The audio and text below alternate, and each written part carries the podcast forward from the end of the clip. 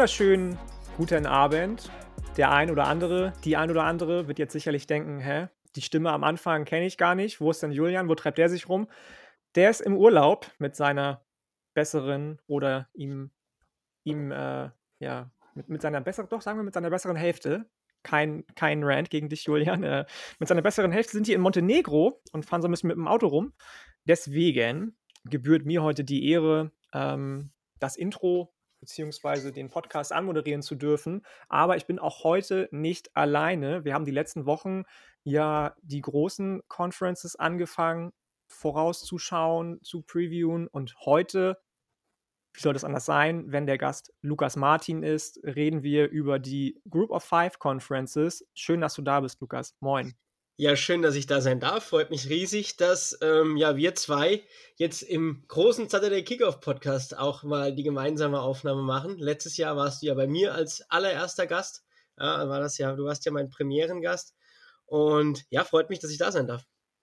Sehr, sehr gerne. Das ähm, war gar keine Frage für uns. Da haben wir gerne, äh, sind wir gerne drauf zurückgekommen. Wir haben ja schon ein paar Mal darüber gesprochen, ob wir in nächster Zeit mal ein paar Sachen zusammen machen wollen. Das können wir ja gleich schon vorwegnehmen. Lukas und ich werden auch noch ähm, für seinen Podcast, für den Mighty, Mighty Five Podcast zusammen uns die AAC West, wenn ich richtig liege, angucken. Ähm, aber heute sollen nur vereinzelt Teams aus der AAC besprochen werden. Deswegen, falls euch nachher irgendwas fehlt, keine Sorge. Ihr bekommt auf jeden Fall auch noch euren Input, der zur ACC komplett sich dann ähm, befassen wird. Bevor wir jetzt anfangen, Lukas, ähm, dir geht's gut, hoffentlich. Ja, natürlich. Trotz des, des warmen, des heißen Wetters. Ja, natürlich. Und wir haben schon direkt, du hast schon den, äh, den ersten äh, ganz normalen Group of Five äh, Versprecher drin gehabt. Du hast eben schon von der ACC gesprochen. Echt? Ich äh, meine, ich habe zweimal AAC gesagt.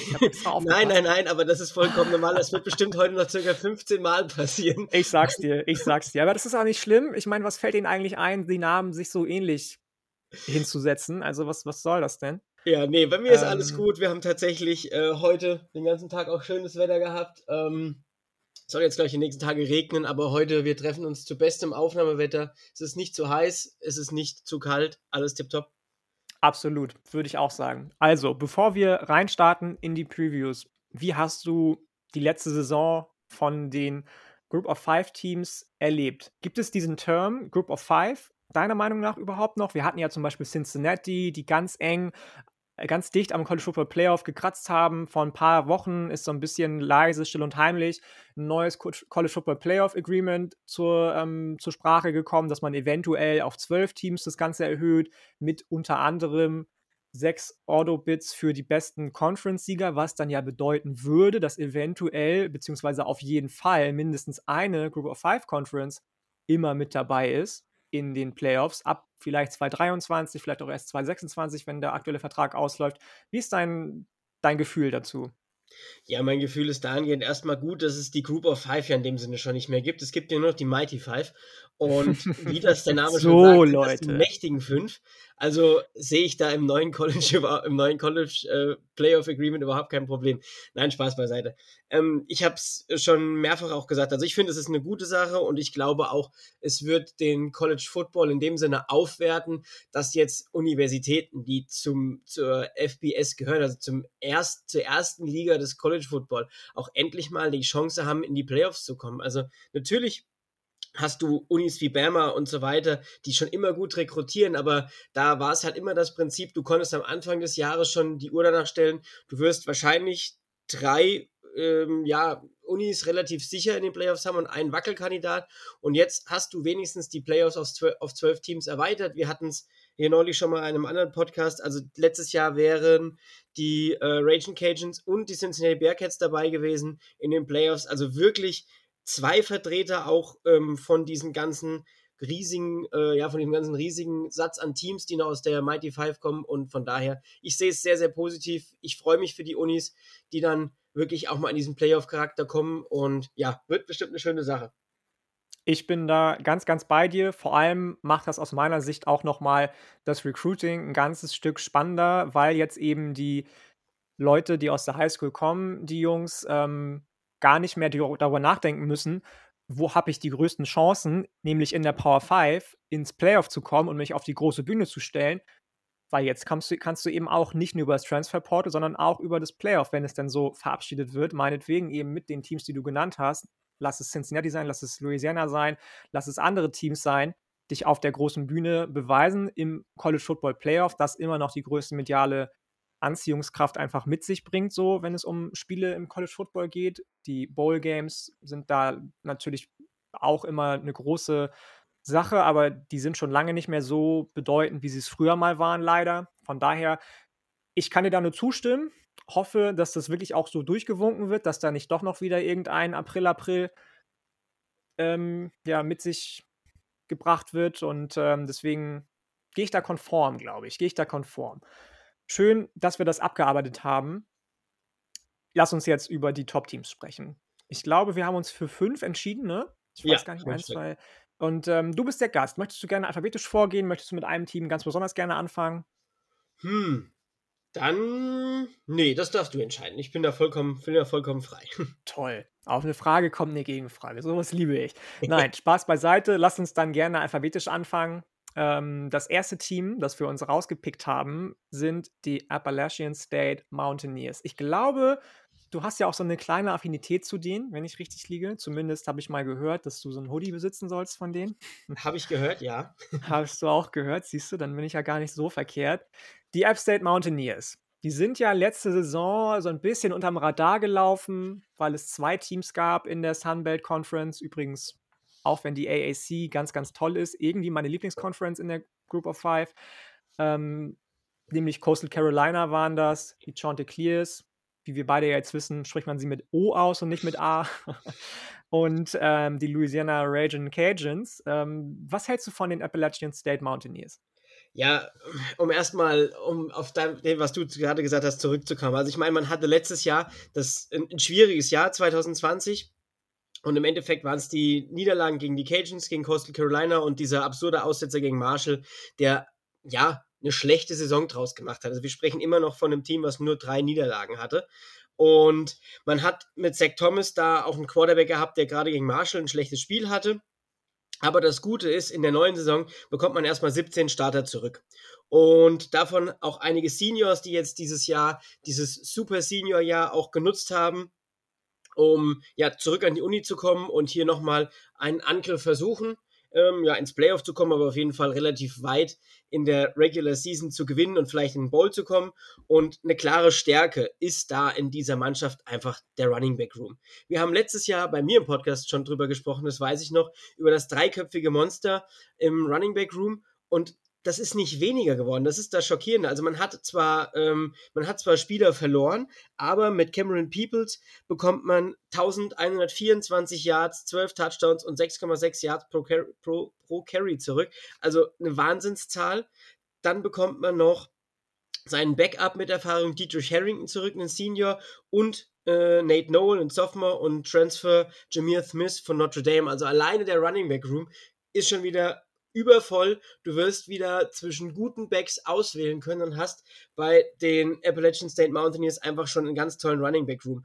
Und das ist die erste Stärke, die diese Mannschaft hat. Und jetzt geht's weiter. Und das ist nochmal dazu der Wide Receiver und Tight End Room. Auch hier, und das fand ich echt eine beeindruckende Zahl, bekommt man 99% der Receiving Yards aus dem letzten Jahr zurück. 99%. Also da ist alles zurück, was irgendwie Bälle gefangen hat. Unter anderem drei, drei Wide Receiver als Super Senior. Auch hier wieder Thomas Hennigan, der letztes Jahr über 600 Yards gefangen hat. Malik Williams über 500. Jalen Virgil über 225 Yards. Plus Corey Sutton, der 2020 den Opt-out gezogen hat.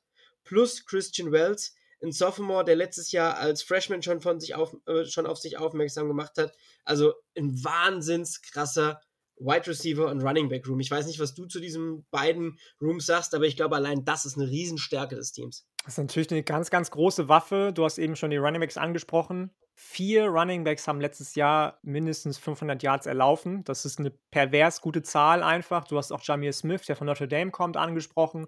Der wird da sicherlich auch nochmal seine Brötchen mit abholen wollen. Corey Sutton finde ich super, super spannend. Der war 2018 und 2019 der beste Receiver der Mountaineers. Ich gucke dem sehr, sehr gerne zu. Die Titans sind solide, du hast sie angesprochen. Was natürlich das große Fragezeichen ist, ist der Quarterback. Mit Zach Thomas hast du einen relativ mobilen Quarterback gehabt in den letzten Jahren. Und jetzt kommt mit Chase Bryce jemand, ehemals Clemson, ehemals Duke, der ein ganz, ganz anderer Spielertyp Quarterback einfach ist, der auch bei Duke sich letztes Jahr nicht ganz so gut zurechtgefunden hat, aber hoffentlich jetzt bei Appalachian State dann sein Glück findet und nochmal sein großes Potenzial, das er zweifelsohne hat, ausschöpfen kann. Natürlich müssen auch in der O-Line so ein paar Löcher gestopft werden. Du bekommst aber unter anderem Isaiah Helms, einen Transfer mit rein, der definitiv direkt starten wird. Davon gehe ich fest aus. Und ähm, wenn man sich das Ganze mal so betrachtet, wie du es jetzt schon schön ausgeführt hast, dann ist die Offensive definitiv eine große Stärke von App State. Und wenn wir dann weiterschauen auf die Defensive, kommen auch da über 90 Prozent der Production zurück. Also, ich weiß nicht, wie es dir geht, aber ich habe relativ, ich bin da relativ guten Mutes bei App State einfach. Also, man muss dazu sagen, alleine schon zu Quarterback. Ähm, ich finde den Jace Price, also das, der, der Transfer von Jace Price zu App State, ist auf jeden Fall eine sinnvolle Sache. Aber ich, man, falls das nicht funktioniert, und das kann ja immer passieren, hat man sich dieses Jahr auch wieder einen Three-Star-Quarterback geholt mit DC Tapscott. Ähm, ja, und wenn es dann wirklich blöd läuft, kann man den auch einsetzen. Man hat noch einen Super Senior in der Hand als Backup mit Jake Husman. Also hier haben wir in der Offensive trotzdem noch Erfahrung. Und ich denke, das Gute ist einfach, die Offensive hat da noch die Waffen um den Quarterback drumherum, dass man vielleicht ein bisschen schlechteres Quarterback Quarterback-Play aufgefangen werden kann. Aber du sagst schon richtig, auch eine unfassbare Waffe ist natürlich die Defense, weil hier kommt so einiges zurück und ich habe auf meiner Liste stehen, das ist quasi eine große Stärke der Appalachian State Mountaineers. Also man bekommt mit Demetrius Taylor seinen letztjährigen mit ein bisschen Verletzungsproblemen äh, ja, gebeutelten äh, Star Demetrius Taylor zurück. 13 Tackles for Loss, 6-6 und das war trotzdem ein super Jahr von ihm. Dann bekommt man noch ähm, den Nose Tackle Jordan Early zurück, ja, auch ein ganz starker Spieler. Also hier hat man auch viel Erfahrung, man bekommt alle drei Starter zurück. Auf Linebacker kommen die Top 10 Tackler zurück. Auch hier wieder ganz viel Erfahrung, unter anderem Trey Cobb und DeMarco Jackson. Ähm, die Seniors zusammen haben die 180 Tackles, 17 Tackles for Loss und 5,56 gesammelt. Also Wahnsinn, was da alles zurückkommt. Und die Defensive Backs, das sollten sogar die, das sollte die größte Stärke in der Defense sein. Hier bekommt man auch alle seine Starter zurück mit äh, Steven Johnson als Nickelback. Der zweite Corner geht an John, Sean Jolly. Und ganz, ganz spannendes Prospect auch, Leute. Guckt euch den unbedingt an, wenn ihr euch auf die Draft-Saison 2022 vorbereitet. Definitiv.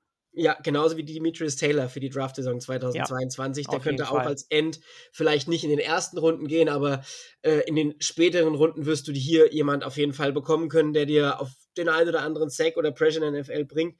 Und ja, also hier auch wieder Ryan Huff, Caden Smith noch als Safeties, die werden wahrscheinlich auch danach in den NFL-Draft gehen können und werden auch irgendwo in den späteren Runden eine Rolle spielen. Und wenn wir gerade bei Draft Prospect sind, müssen wir natürlich dann auch über Cameron Peoples sprechen. Also Running Backs der Appalachian State Mountaineers, die bekommst du immer irgendwo in der NFL unter, sei es in der späten Runde oder sei es in, äh, sei es als undrafted Free Agent. Aber die Jungs, die wissen, wie man läuft, die haben über Jahre unfassbare Production hingelegt und ja, ganz, ganz spannende Truppe mit dem kleinen Fragezeichen auf Quarterback, den kleinen Fragezeichen in der O-Line, aber nichtsdestotrotz sind die Appalachian State Mountaineers wieder loaded bis zum Anschlag und bereit, um den Titel in der Sunbelt mitzukämpfen. Absolut, absolut. Ich bin gespannt, wie Frank Ponzi, eine Legende bei den Mountaineers, sich als Playcaller in der Offensive wieder schlagen wird. Ich kann mir vorstellen, dass der Chase Bryce so ein bisschen helfen wird in seiner in seinem Zurechtfinden bei den Mountaineers. Aber meiner Meinung nach hast du den schwereren Schedule als beispielsweise Louisiana, muss ich ganz ehrlich sagen. Und ich bin gespannt, ob sie da dann in Anführungsstrichen gegen anstinken können. Weil klar, auch letztes Jahr hast du Co-Champions gehabt in der Covid-19 speziellen Saison mit Louisiana und mit Coastal Carolina. Aber ich, also ich würde es den, den App Mountaineers wünschen, dass sie wieder was heißt wieder? Du hast es eben schon gesagt, dass sie eine tolle Saison spielen, wie sie die, die letzten Jahre auch gespielt haben. Ich glaube aber, und ich lasse mich gerne eines Besseren belehren, dass da die Louisiana Raging Cajuns, über die wir gleich noch sprechen, den Tick voraus sind einfach. Ja, Aber wir werden sehen wenn du den Spielplan schon ansprichst. Also ich glaube, wir werden ja nachher nochmal bei Louisiana drauf gucken, wieso der Spielplan ist, aber ich glaube halt, dass äh, Appalachian State am 11. September at Miami spielt. Und da spielst du gegen eine bessere Uni aus den Power 5 als Mighty 5 äh, Schule. Und du spielst vor allem auch noch zu Hause gegen Marshall, wo du letztes Jahr so blöd verloren hast. Marshall auch ein starkes Team, ist auch on the rise in den letzten Jahren. Und ich glaube, da kann wirklich, ich habe mir aufgeschrieben, so sieben bis neun Siege können da durchaus drin sein. Du hast noch die Raging Cajuns, du hast noch Coastal Carolina, also du spielst auch die Top-Teams der Sunbelt. Und da ist es einfach möglich, wenn du da gewinnst, gerade wenn du Miami gewinnst und dann so einen Lauf bekommst, könntest du echt was reißen in der Saison. Aber ja, die Raging Cajuns, puh, wenn wir gleich drüber sprechen, das wird spannend. Absolut, absolut. Lass uns nicht direkt über die Raging Cajuns sprechen, sondern als nächstes Team über Boise State.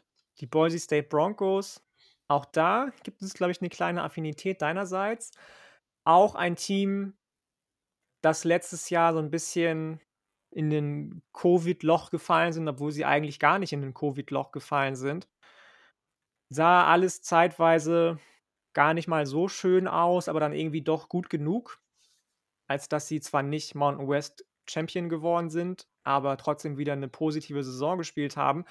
Jetzt verlierst du Brian Harston, den Head Coach, an Auburn. In den letzten Jahren sind immer wieder Stimmen laut geworden, dass man sich in der Mountain West Conference sowieso unwohl fühlt. Die Boise State Broncos machen sich nicht gerade Freunde in ihrer eigenen Conference in den letzten Jahren. Das ist vielleicht ein bisschen vorab einmal zu erwähnen, dass man vielleicht die Boise State Broncos so ein bisschen einordnen kann. Deutlich in Anführungsstrichen reicheres College als die meisten anderen in der Mountain West Conference, wenn man vielleicht mal Colorado State außer Acht lässt. Auch da fließt sehr, sehr viel Kohle. Ähm, du hast Hank Beckmeyer zurück. Quarterback, der ein sehr, sehr großes Talent ist, aber relativ verletzungsanfällig. Und dann noch einen Backup mit Jack Sears, den du letztes Jahr geholt hast, der ehemals USC Forster ähm, Committee war, der Henk Bachmeier relativ passabel, würde ich behaupten, vertreten hat in den Spielen, in denen er nicht gespielt hat. Und bekommst jetzt auch noch einen neuen Head Coach mit Andy Avalos, ehemaliger Oregon Ducks Defensive Coordinator, der eins der größten Coaching-Talente auf dem Markt überhaupt gewesen ist, bevor er jetzt zu Boise State gegangen ist. Und dazu noch Alumni von den Boise State Broncos. Hört sich ja erstmal auf dem Papier gut an. Dein Quarterback kommt zurück, du bekommst einen tollen ähm, neuen Headcoach, tollen neuen jungen Headcoach on the rise. Und dann guckst du dir den Conference Schedule an, beziehungsweise den Non-Conference Schedule. Spielst gegen USCF, du spielst gegen Oklahoma State und bei BYU. Wie hört sich das für dich an? Äh, UCF äh, direkt in der ersten Woche, das wird direkt so ein Gradmesser. Äh, Oklahoma State muss man einfach mal schauen. Ähm, die waren zum Glück in den letzten Jahren immer für einen Patzer gut. Und bei BYU bin ich mir tatsächlich dieses Jahr erstmal noch gar nicht sicher. Also man, man hat jetzt bei BYU immer diese Zach Wilson, Magic, Dex Meilen, äh, ja, Saison, wenn man jetzt momentan dran denkt, vor Augen. Ob das so wiederholbar ist, weiß ich jetzt noch gar nicht. Da muss man auch einfach noch mal ein bisschen schauen. Also ähm, bei BYU bin ich jetzt erstmal nur oberflächlich momentan in den, in den äh, Analysen drin, aber da würde ich dieses Jahr nicht ganz so viel erwarten, wie das letztes Jahr war. Ich glaube, da hat letztes Jahr sehr viel zusammengepasst und BYU hat ja auch einfach Glück gehabt irgendwo in dem Moment, dass sie, dass sie den Spielplan durch Corona schwächer machen mussten, wie er eigentlich geplant war und man da wirklich durchmarschiert ist. Zach Wilson, naja, der hat sich nicht beschwert, der hat trotzdem abgeliefert und ein tolles Spiel nach dem anderen gemacht. Aber zurück zu Boy Boise erstmal. Also Andy Avalos ähm, sollte definitiv eine, ein Upgrade sein für die Defense. Hasen war ja prinzipiell auch nicht schlecht, war auch ein Alumni, also hier hat man ja, ist man sich ja treu geblieben mit den Alumnis, die man sich ins Haus geholt hat. Und ja, das Quarterback-Battle sehe ich ganz klar auch als Stärke. Also Henk Bachmeier war gut, solide, aber Jack Sears war auch gut und solide. Und das Battle könnte ein großes Plus sein für die Boise State Broncos in der, in der Conference, in der Mountain West, aber auch allgemein, weil wer kann das schon sagen, dass er ähm, zwei ehemalige Four-Star-Quarterbacks hat, die sich um einen Starting-Spot betteln. Also das können große Unis wie Ohio State vielleicht sagen, aber die meisten die äh, meisten Teams in der Power, in der Mighty Five können es eben nicht. Und das, finde ich, ist ein großer Pluspunkt. Und das Gute für die beiden ist halt, man bekommt mit Khalil Shakir und mit ähm, CT Thomas, die zwei besten Receiver aus dem letzten Jahr zurück. Khalil Shakir, der kann auch im nächsten Jahr in die, ähm, in die Draft gehen, hatte letztes Jahr bei einer verkürzten Saison, bei nur ganz wenig Spielen, trotzdem mit 52 Receptions und 719 Yards, sechs Touchdowns, eine richtig, richtig tolle Saison. Also der hat einfach gut gespielt. Und ja, das sollte eine große Stärke dieses Teams sein. Eine weitere große Stärke sollte auch die D-Line sein. Hier bekommt man nämlich Scott Matlock zurück, Scale Igion und Shane Irwin. Shane Irwin war 2020 Sack-Leader und ist ein ehemaliger JUCO-Transfer. Die waren im letzten Jahr auch ziemlich verletzungsgeplagt und ja, weil es kommt noch Dimitri Washington zurück, der echt viel Erfahrung hat und da seine Problemchen hatte und auch auf Linebacker bekommst du mit Ezekiel, Noah deinen Mike Linebacker zurück und mit Riley, Riley Wimpy deinen äh, Senior Linebacker, der dazu noch Tackle Leader mit 61 Tackles war in 2020. Also hier hast du definitiv ganz, ganz viel starke Spieler zurück. Also ich bin, ich muss sagen, ich bin da nicht ganz so positiv wie du. Klar, du hast jetzt schon einiges genannt, was an Production zurückkommt. Natürlich offensiv bekommst du dann auch George Holani zurück, der letztes Jahr das den Opt-out gewählt hat und das Run-Game, was 2020 echt schwach war, auf ein anderes Level heben wird wahrscheinlich. Natürlich bekommst du dazu auch Oregon Transfer Cyrus Habibili Q, den Andy Avalos aus Oregon mitbringt. Defensiv muss ich sagen, vor allem was die Secondary anbelangt, hm, beide Starting Corner sind weg. Du hast allgemein in 2020 eh nur zwei Interceptions fangen können. Da wird Avalos so ein bisschen Arbeit vor sich haben, nehme ich an, tatsächlich. Aber wer weiß. Also Boise State ist sowieso in der Mountain West mit nicht gerade dem schwersten Schedule bestraft, in Anführungsstrichen. Alles, was im Conference-Schedule ist, sollte definitiv machbar sein für die Broncos. Und mit Glück, wenn man meinetwegen UCF am ersten Spieltag auf dem falschen Fuß erwischt, Oklahoma State oder BYU vielleicht schlagen kann, einen von den beiden. Wer weiß. Also wie Chris Peterson und Brian Hasen direkt im ersten Jahr New Year's Six Bowl erreichen, würde schlechter gehen, glaube ich. Also da könntest du es auch schlechter treffen. Ja, um deine O-Line, äh, ja, um dein O-Line-Rent noch ein bisschen zu verdeutlichen. Man bekommt zwar vier der fünf Starter zurück, aber so schlecht war das Run-Game der Boise State Broncos seit 1993 nicht mehr. Ja, also man muss ja. wirklich einige Jahre zurückgehen, damit man so ein schlechtes Run-Game bei den Boise State Broncos sieht und das nur um das mal auszudrücken, man war die 115 im ganzen ähm, FBS-Bereich. Das heißt, von knapp 130 Teams waren da nicht viele schlechter. Und das als ja eigentlich Powerhouse in der Mountain West ist ziemlich schwierig. Und ich würde sagen, je nachdem, ob Jake Sears oder Hank Bachmeier gut performen, wenn da viel richtig läuft, würde ich darauf tippen, dass derjenige, der gut spielt, im nächsten Jahr auch im Draft zu sehen ist. Die sind beide Draft-eligible in 2022. Definitiv. Das könnten spannende Prospects Definitiv. werden und Khalil Shakir sollte man auch definitiv für den Draft im Auge haben. Absolut, da hast du definitiv Richtiges gesagt. Ich bin auf jeden Fall gespannt auf die Boise State Broncos, wenngleich die Mountain West ja mit, lass es das Nevada Wolfpack sein, lass es das die San Jose Spartan, äh, Spartans sein, die letztes Jahr ganz toll gespielt haben, ähm, auch definitiv jetzt mal Konkurrenz in Anführungsstrichen heranzüchten konnte und Boise State es beileibe nicht mehr so einfach haben wird wie in den letzten Jahren sonst immer. Also da erwarte ich trotzdem einiges von Boise State. Eines der Teams, die ich für den Top-Spot der Group of Five Teams auf dem Schirm habe. Obwohl ich jetzt so einen kleinen O-Line und Running Back Grant gestartet habe hier gerade. Aber das haben wir fast schon wieder vergessen. Lass uns zum ersten AAC-Team kommen. Diesmal kein freudscher Versprecher bzw. Mighty Five-Versprecher. Die Cincinnati Bearcats oder Bearcats, wie du sie ganz liebevoll genannt hast letztes Jahr. Ähm, bestes Team der Group of Five oder wie siehst du das? Ja. Ja, muss ich, muss ich ganz ehrlich so sagen. Also, Gleich mal den ersten Hot Take hier heute rausgehauen. Ja, damit kann ich aber ziemlich gut leben. Also die Arbeit, die Luke Fickel da mittlerweile seit knapp vier Jahren macht, ist der helle Wahnsinn. Ähm, das kann man nicht anders sagen. Also man, man ist in allen Belangen fast immer das Top-Team der Mighty Five und man spielt auch mittlerweile wie ein Top-Team der Mighty Five. Also man ist weg von dem puren Run-Game. Äh, ich habe es irgendwo neulich so schön gelesen, den Ball 30 Mal zu Michael Warren II.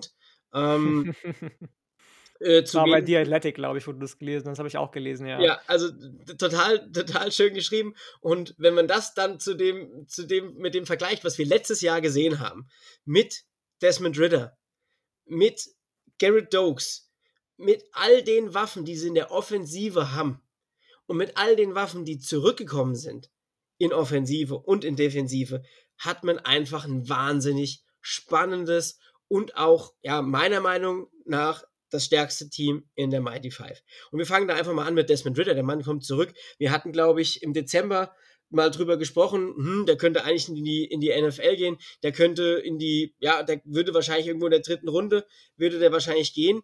Das wäre wahrscheinlich der erste Quarterback nach der Top 4, respektive Top 5 gewesen, der gegangen wäre. Ich glaube, er wäre wahrscheinlich vor einem Kellen Mond oder vor einem Kyle Dress gegangen. Einfach wegen seiner Fähigkeit und auch wegen dem tollen Jahr, was er gespielt hat. Und ja, der kommt zurück, der kommt zurück von einer, ja, Offensive Player of the Year 2020 in der AAC-Saison. Ja, das muss man sich erstmal überlegen. Der kommt für ein Jahr nochmal zurück. Der wäre Draft eligible gewesen. Also hier haben wir eine Riesenstärke der Cincinnati Bearcats. Dann hat man den Luxus. Man verliert zwar Gary Dokes, aber hat mit Jerome Ford, einen ehemaligen Alabama-Recruit. Äh, und der wird jetzt wahrscheinlich der neue Starter mit, äh, ja, der in seiner ersten Saison schon 483 Yards und 8 Touchdowns erlaufen hat. Und Charles McLeland, der hat zwar beide Knie kaputt in 2018 und 2019 jeweils, aber davor hat er gut eine gespielt. Typische, eigentlich so eine typische Kreisliga 45 Jahre alt Fußballerkrankheit. Der hat zwar beide Knie kaputt, aber komm, für Kreisliga reicht's noch. Ja, da, ja, es ist, ist tatsächlich einfach bitter. Also der hat sich 2018 das linke und ich glaube 2019 das rechte Knie zerschrottet und war da immer nur äh, ein bisschen Sideline. Das ist eigentlich total schade, weil der war wirklich gut und man hat mit Ryan Montgomery noch einen wahnsinnig guten Freshman im Haus und mit Sophomore Ethan Wright noch einen Running Back. Also du kannst auch hier aus einem ja talentierten und spannenden Running Back Room ähm, ja ähm, einfach rausgreifen und sagen, der spielt heute ja, dazu hat man noch mit Josh Weil die Top-Anspielwaffe von äh, Desmond Ritter wieder. Das war hinter Pitts 2020 der beste Tight End. Ja, also, laut PFF muss man dazu sagen, ne? Ja, laut PFF, das stimmt. Aber nichtsdestotrotz, man kann ja von diesen PFF-Statistiken immer halten, was man will, aber so eine gewisse äh, so ein gewisses Maß gibt einem das Ganze ja. Das ist eine Maschine, brauchen wir gar nicht drüber reden. Der ist 6, 7 groß. Das ist so ein Mismatch. Das ist eine richtige Maschine, der Typ. Richtig. Dann kriegst du noch deinen, äh, deinen Top-Wide Receiver von 2019 auch dann quasi zurück, der letztes Jahr nur sechs Spiele gemacht hat mit Alec Pierce. Ähm, du bekommst äh, Wide Receiver Tyler Scott zurück, der wohl im Spring Training unfassbar gut gespielt hat. Und ich weiß auch, dass wir zwei letztes Jahr schon mal über Trey Tucker geschrieben haben oder geschwätzt haben. Ich weiß gar nicht mehr ganz, ganz genau, was das war. Dieser Speedy Guy, den sie da noch haben. Also mm, mm. diese Offensive ist einfach unfassbar stark. Und das einzige kleine Makelchen in der Offensive, was man haben will, ist vielleicht die Offensive Line. Aber das ist auch ein Luxusproblem, wo man einen guten Spieler nach dem anderen hat und ja, auch hier wieder unter Top Prospects aussuchen kann und gar nicht weiß, was man eigentlich alles aufstellen soll. Also wahnsinnig gut, einfach was die in der Offensive haben. Ich weiß nicht, wie du das siehst, aber. Ich sehe das ganz genauso. Gut. Du hast ja noch nicht mal den zweiten Teil, der Leonard Taylor, angesprochen, der auch dem Offensive Coordinator Mike Danbrook wahnsinnig viel zu verdanken hat und mit Josh Weil zusammen ein richtig schönes Thailand-Duo und Thailand-Tandem bildet einfach. Den finde ich auch ultra spannend. Du hast eigentlich alles gesagt. Das ist eine ganz, ganz tolle Offensive, die Cincinnati hat. Ich muss sagen, ich bin nicht der größte Desmond Ritter-Fan, muss ich gerade mal gestehen. Aber wenn du dir anschaust, dass du dann eben Georgia im Peach Bowl 2020 am Rande eine Niederlage hattest, äh, Luke Fickel behalten kannst, der der the most sought after Head Coach überhaupt war in der Offseason bei allen vakanten Jobs, Head Coaching Jobs, die irgendwo bei großen Teams frei geworden sind, sei es äh, South Carolina, sei es Michigan, wo der Job doch nicht frei geworden ist oder oder oder du beispielsweise so tolle Quarterback Prospects wie Ethan Prater dir ranholen kannst, der jetzt in sein Sophomore Jahr geht und ähm, Desmond Ritter vertreten wird, sollte da mal irgendwas passieren. Die Offensive ist, ist brutal, also wirklich brutal die D-Line beziehungsweise die Defensive, und jetzt kommt es, steht dem wahrscheinlich in nicht viel nach. Ich weiß nicht, wie du das siehst, aber du hast mit MyJ Sanders und Ahmad Gardner zwei Prospects, einer Edge Rusher, einer Cornerback, die wahrscheinlich beide hohe, in Anführungsstrichen, Draft-Picks generieren werden für Cincinnati. Vor allem die Line hat eine ganz, ganz tolle Dev. Natürlich, du verlierst Marcus Freeman, den ehemaligen Defensive Coordinator an Notre Dame. Das ist ein wahnsinnig großer Verlust. Aber ich glaube trotzdem, dass Cincinnati das gut in Anführungsstrichen wegstecken wird. Schedule-mäßig musst du natürlich schauen. Das ist ein harter Schedule. Kann man nicht anders sagen. Woche 3 und 4 spielst du gegen die Indiana Hoosiers und gegen Notre Dame und beides auswärts. Die späteren Conference Games, die ein bisschen entscheidend werden, um den Conference-Titel mitentscheiden werden, sind dann gegen UCF und SMU. Und die sind beide zu Hause. Das sind so die vier Spiele, die, glaube ich, die Saison der Cincinnati Bearcats so ein bisschen, ja, prägen werden. Wenn du Pech hast, verlierst du die alle. Wenn du Glück hast, gewinnst du mehr als zwei davon. Und lass sie gegen Indiana gewinnen, lass sie gegen Notre Dame gewinnen, eins von beiden und alle anderen Spiele gewinnen, dann sage ich dir ganz ehrlich, sehe ich nicht, warum man sie nochmal aus dem Playoff rauslassen sollte, dürfte. Das, ähm, das Ding mit dem Schedule ist, das ist ein Big Boy Schedule. Also, ja. wenn du, ja. wenn du oben anklopfen willst, musst du Top-Teams spielen. Da darfst du dich nicht mit irgendwelchen kleinen Teams begnügen. Das machen sie zwar, glaube ich, auch. Also sie spielen, glaube ich, in Woche 2 gegen Murray State.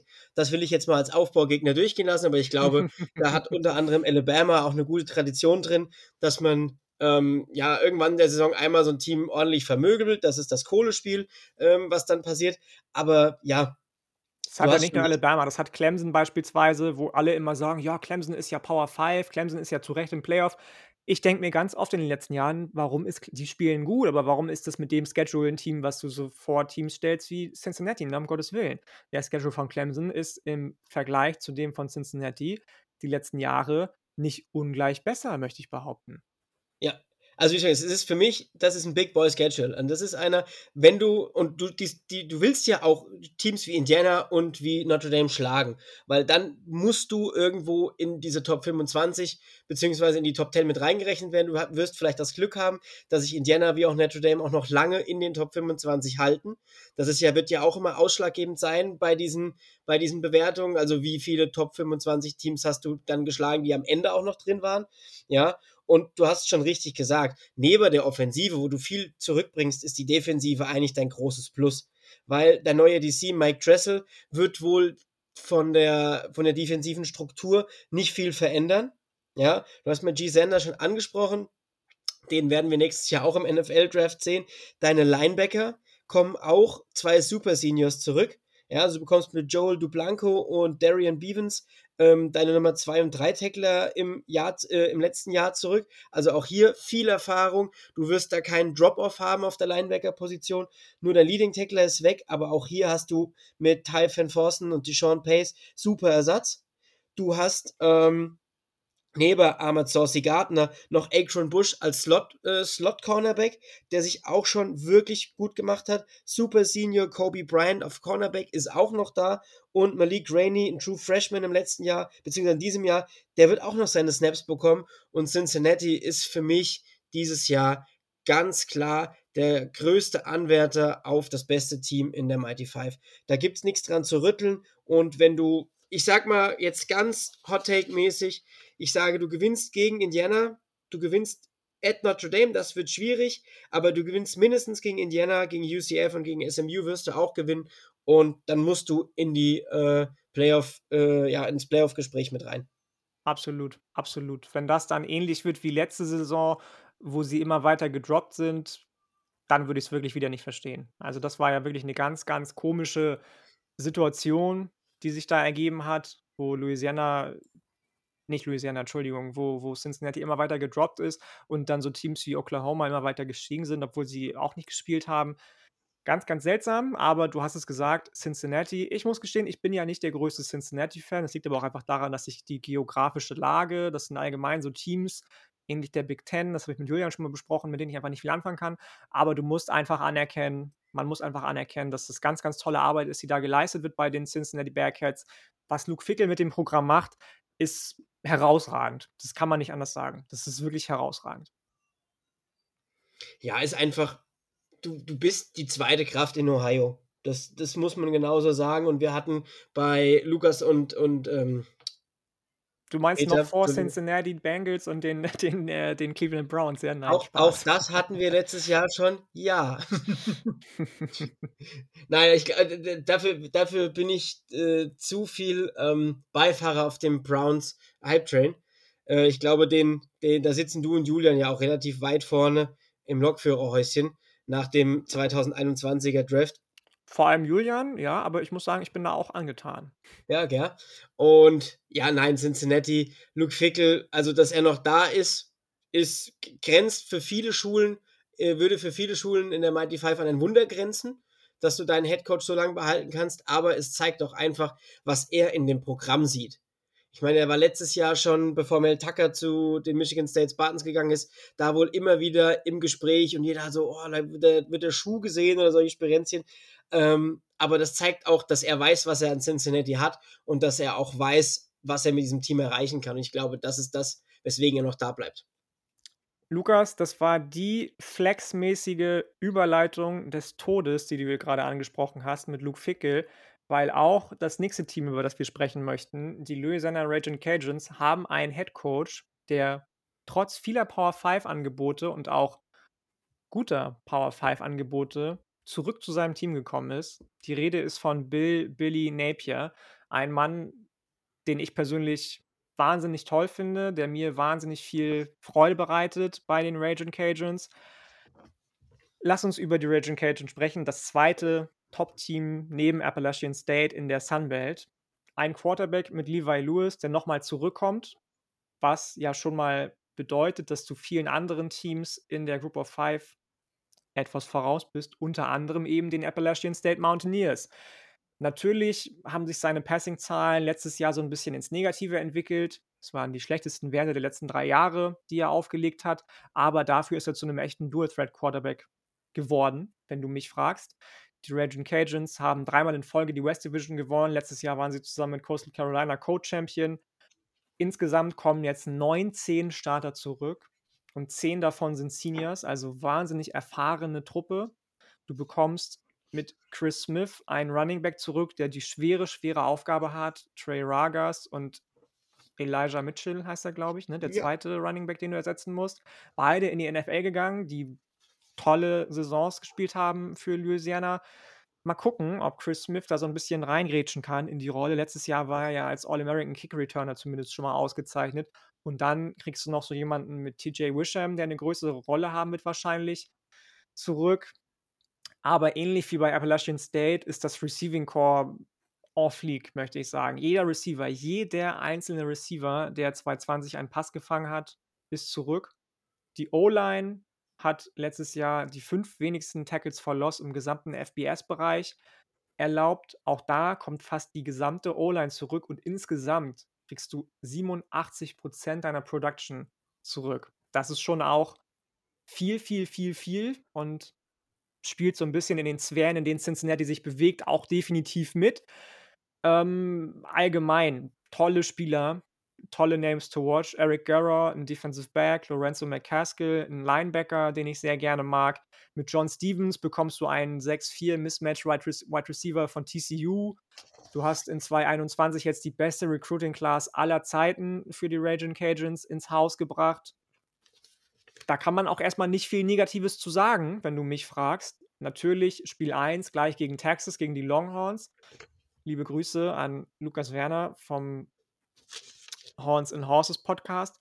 Meinst du, da gelingt den Raging Cajuns ähnlich wie letztes Jahr gleich ein Upset wie gegen Iowa State an Spiel 1 gegen ein Big 12 Team?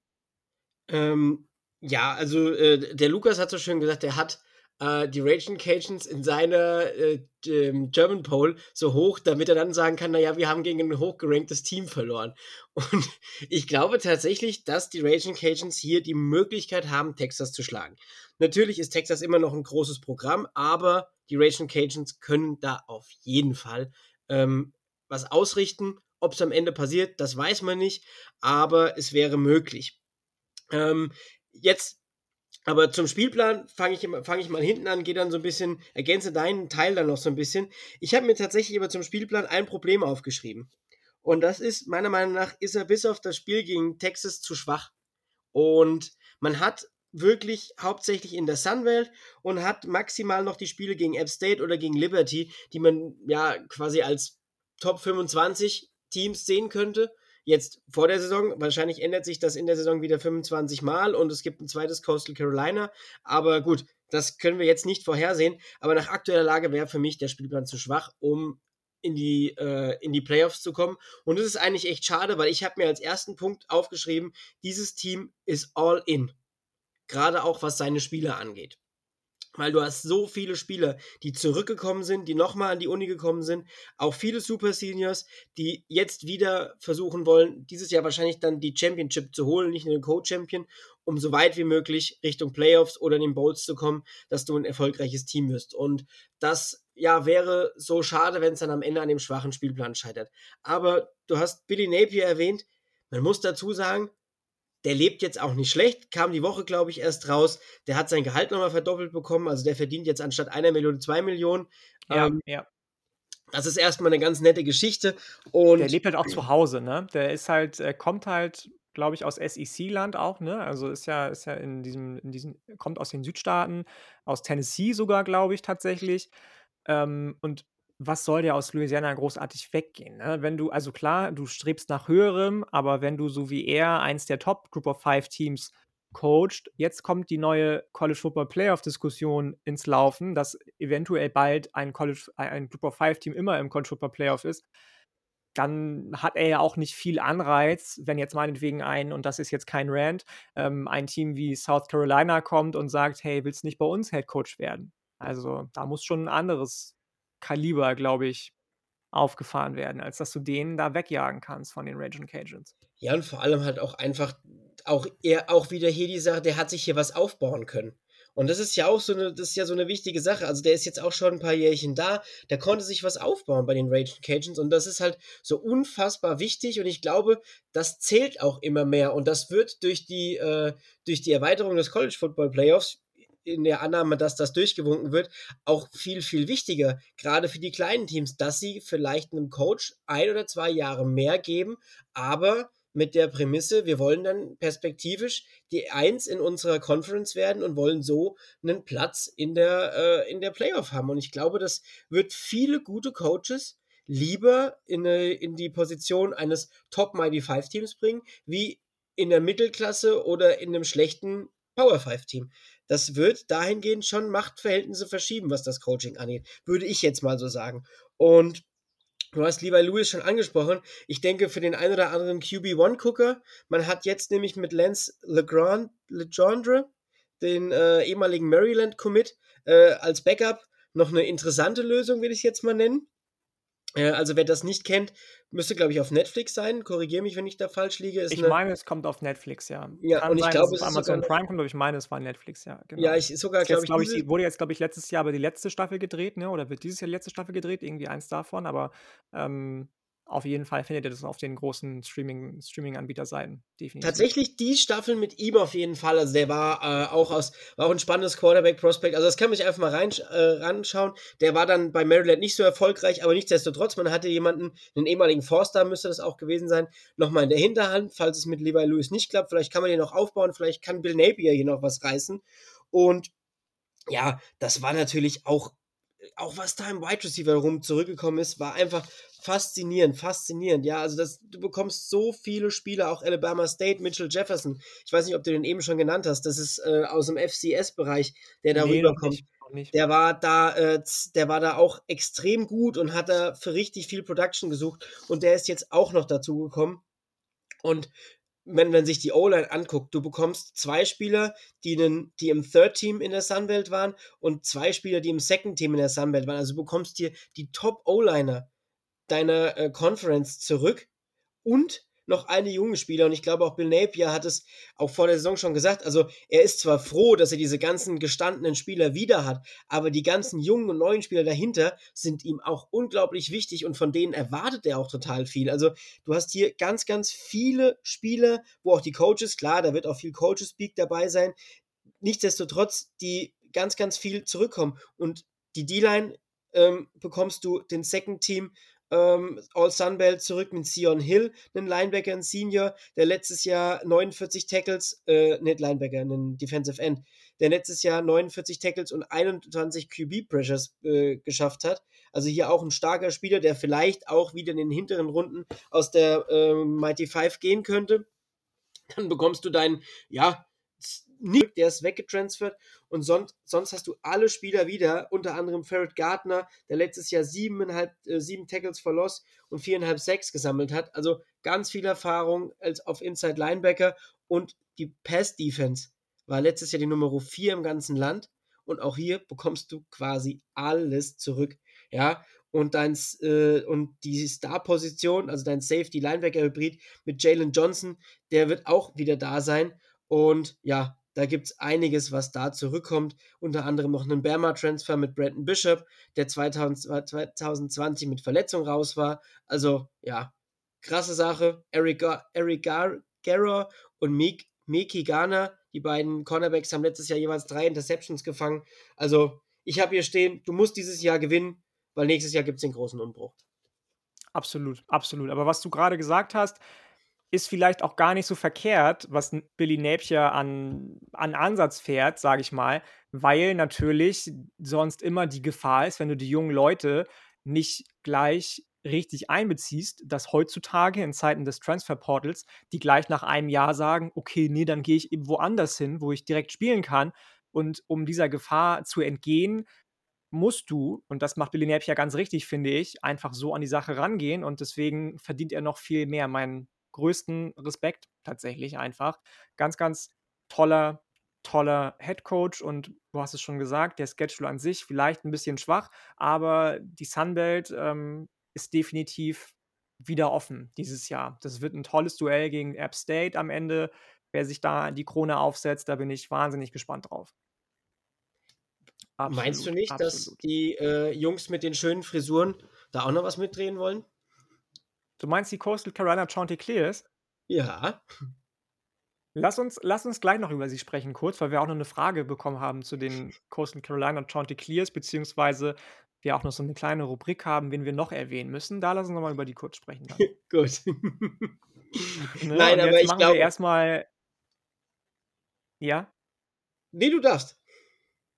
Ach so, ach so. Lass, lass uns mal erstmal das letzte Team aus unserer Wer sind die Top-Teams ähm, vorstellen.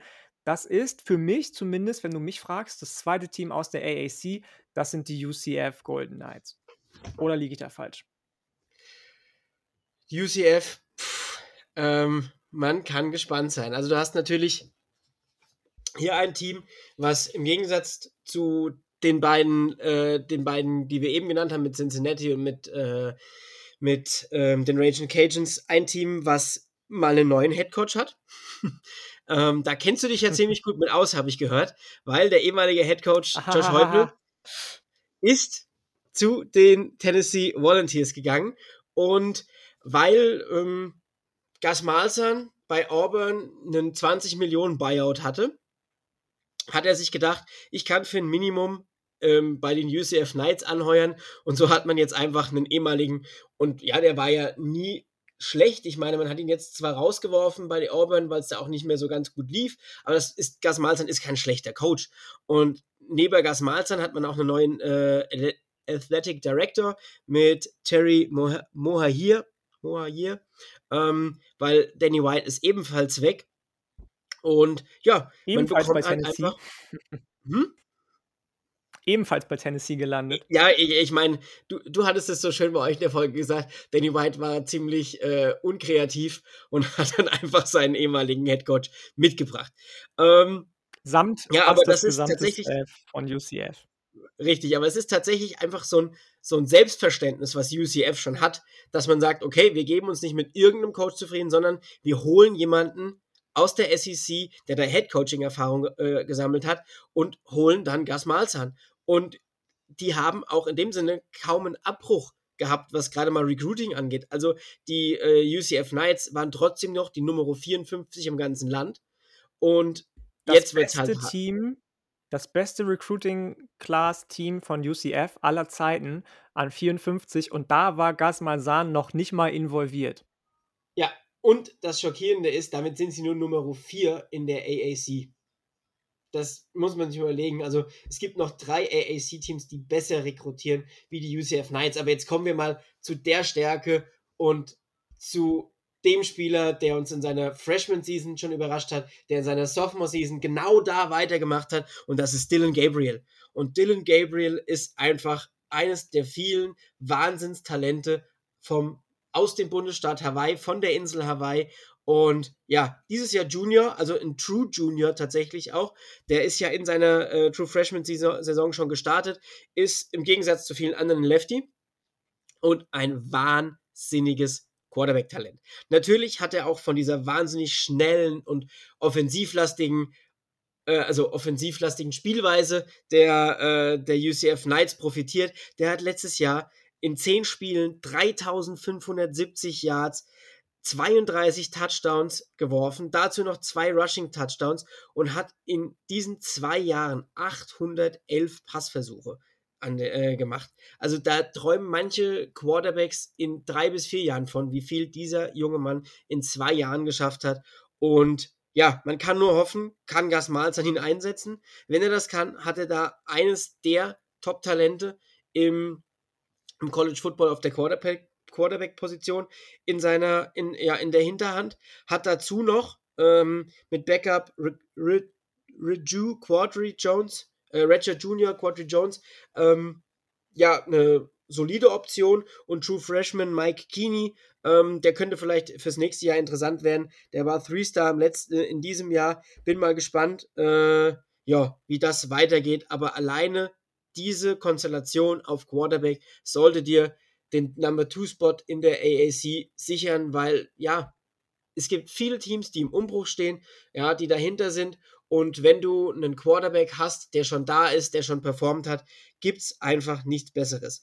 Dazu kommt quasi dein, deine gesamte O-Line zurück. Du bekommst alle deine Starter aus dem letzten Jahr zurück. Dabei, dar, darunter unter anderem Cole Schneider, der Left Guard und dein Center Matthew Lee. Beide wichtig, beide letztes Jahr First Team AAC. Das ist eine richtig, richtig krasse Sache, einfach vor dem Hintergrund. Wir wissen es, der Center ist eine wichtige Position im Football. Und gerade für junge Spieler ist, ist ähm, Dylan Gabriel immer noch, ist es einfach unglaublich wichtig, wenn der Center schon viel Druck von dir nimmt und vielleicht auch schon die eine oder andere äh, defensive, das eine oder andere defensive Adjustment findet und man noch mehr und noch besser ähm, sich auf sein Center verlassen kann. Also ganz wichtig, dass so jemand zurückkommt. Dann bekommt man noch Lokai Paolo zurück als Right Guard und auf Right Tackle Marcus Tatum oder Samuel Jackson. Dies ist wohl noch nicht ganz so gesichert. Einer von den beiden soll es wohl werden. Aber ja, eine brutal starke Truppe. In der D-Line hat man letztes Jahr in der äh, Season wegen Off-Field-Issues zwar zwei Spieler verloren, aber auch hier bekommt man ganz, ganz viel Production zurück. Man bekommt mit Kalia Davis einen Defensive Tackle zurück, der die 2020er Opt-out gezogen hat, aber 2019 hat der auch schon 24 QB-Pressers. Ähm, man bekommt mit den Ends Landon Woodson und Draymond Morris Brush zwei Top-Ends zurück. Man bekommt Komgudi, ähm, einen, best, einen der besten Spieler in der Defensive Line zurück und dazu noch, ähm, jetzt kommen wir wieder im All-Name-Team so ein bisschen ähm, ja, rum. Big Cat Bryant von den Auburn Tigers, der ist mit Malsan quasi gekommen und der ist auch, glaube ich, ein ehemaliger Four- oder Five-Star-Recruit. Also hier haben wir auch einen richtig starken Recruit noch mit rein, der diese gu schon gute Defensive Line noch besser macht. Und Ricky Barber von den Western Kentucky Hilltoppers kommt auch noch dazu, der in der äh, Conference USA ziemlich, ziemlich stark gespielt hat. Also du bekommst noch über das Transfer Portal zwei starke Spieler dazu. Äh, ja, einfach eine krasse Sache. Dann bekommst du auf Linebacker auch fast einen Großteil zurück. Du bekommst äh, Senior Eric Gilliard zurück, der letztes Jahr unfassbar stark auf Mai gespielt hat. Dann Tatum, Tatum Bethune, dein Outside Linebacker kommt zurück. Und wenn ich hier vielleicht nochmal erwähnen würde, wäre Kennesaw, also die Kennesaw State University äh, Linebacker Bryson Armstrong, der da drei Jahre hintereinander FCS All-American Spieler war und zwei Jahre äh, zwei Jahre hintereinander Big South Defensive Player of the Year. Also du bekommst hier sogar noch vom Juco, äh, nee, vom Juco, von, äh, von, aus der zweiten Liga einen Top-Spieler, der sich jetzt nochmal auf hohem Niveau beweisen will, dabei. Also du hast einen unfassbar starken äh, ja, unfassbar starkes Team. Deine Schwächen werden wahrscheinlich so ein bisschen sein, die Wide Receiver, weil du hier ziemlich viel verlierst. Du verlierst Marlon Williams, du verlierst Trey Robinson, äh, Williams, oh Gott. Ah, da würde ich ja gerne mal reinscheren gleich. Ja, gerne. Dann, Mach das zuerst. Also,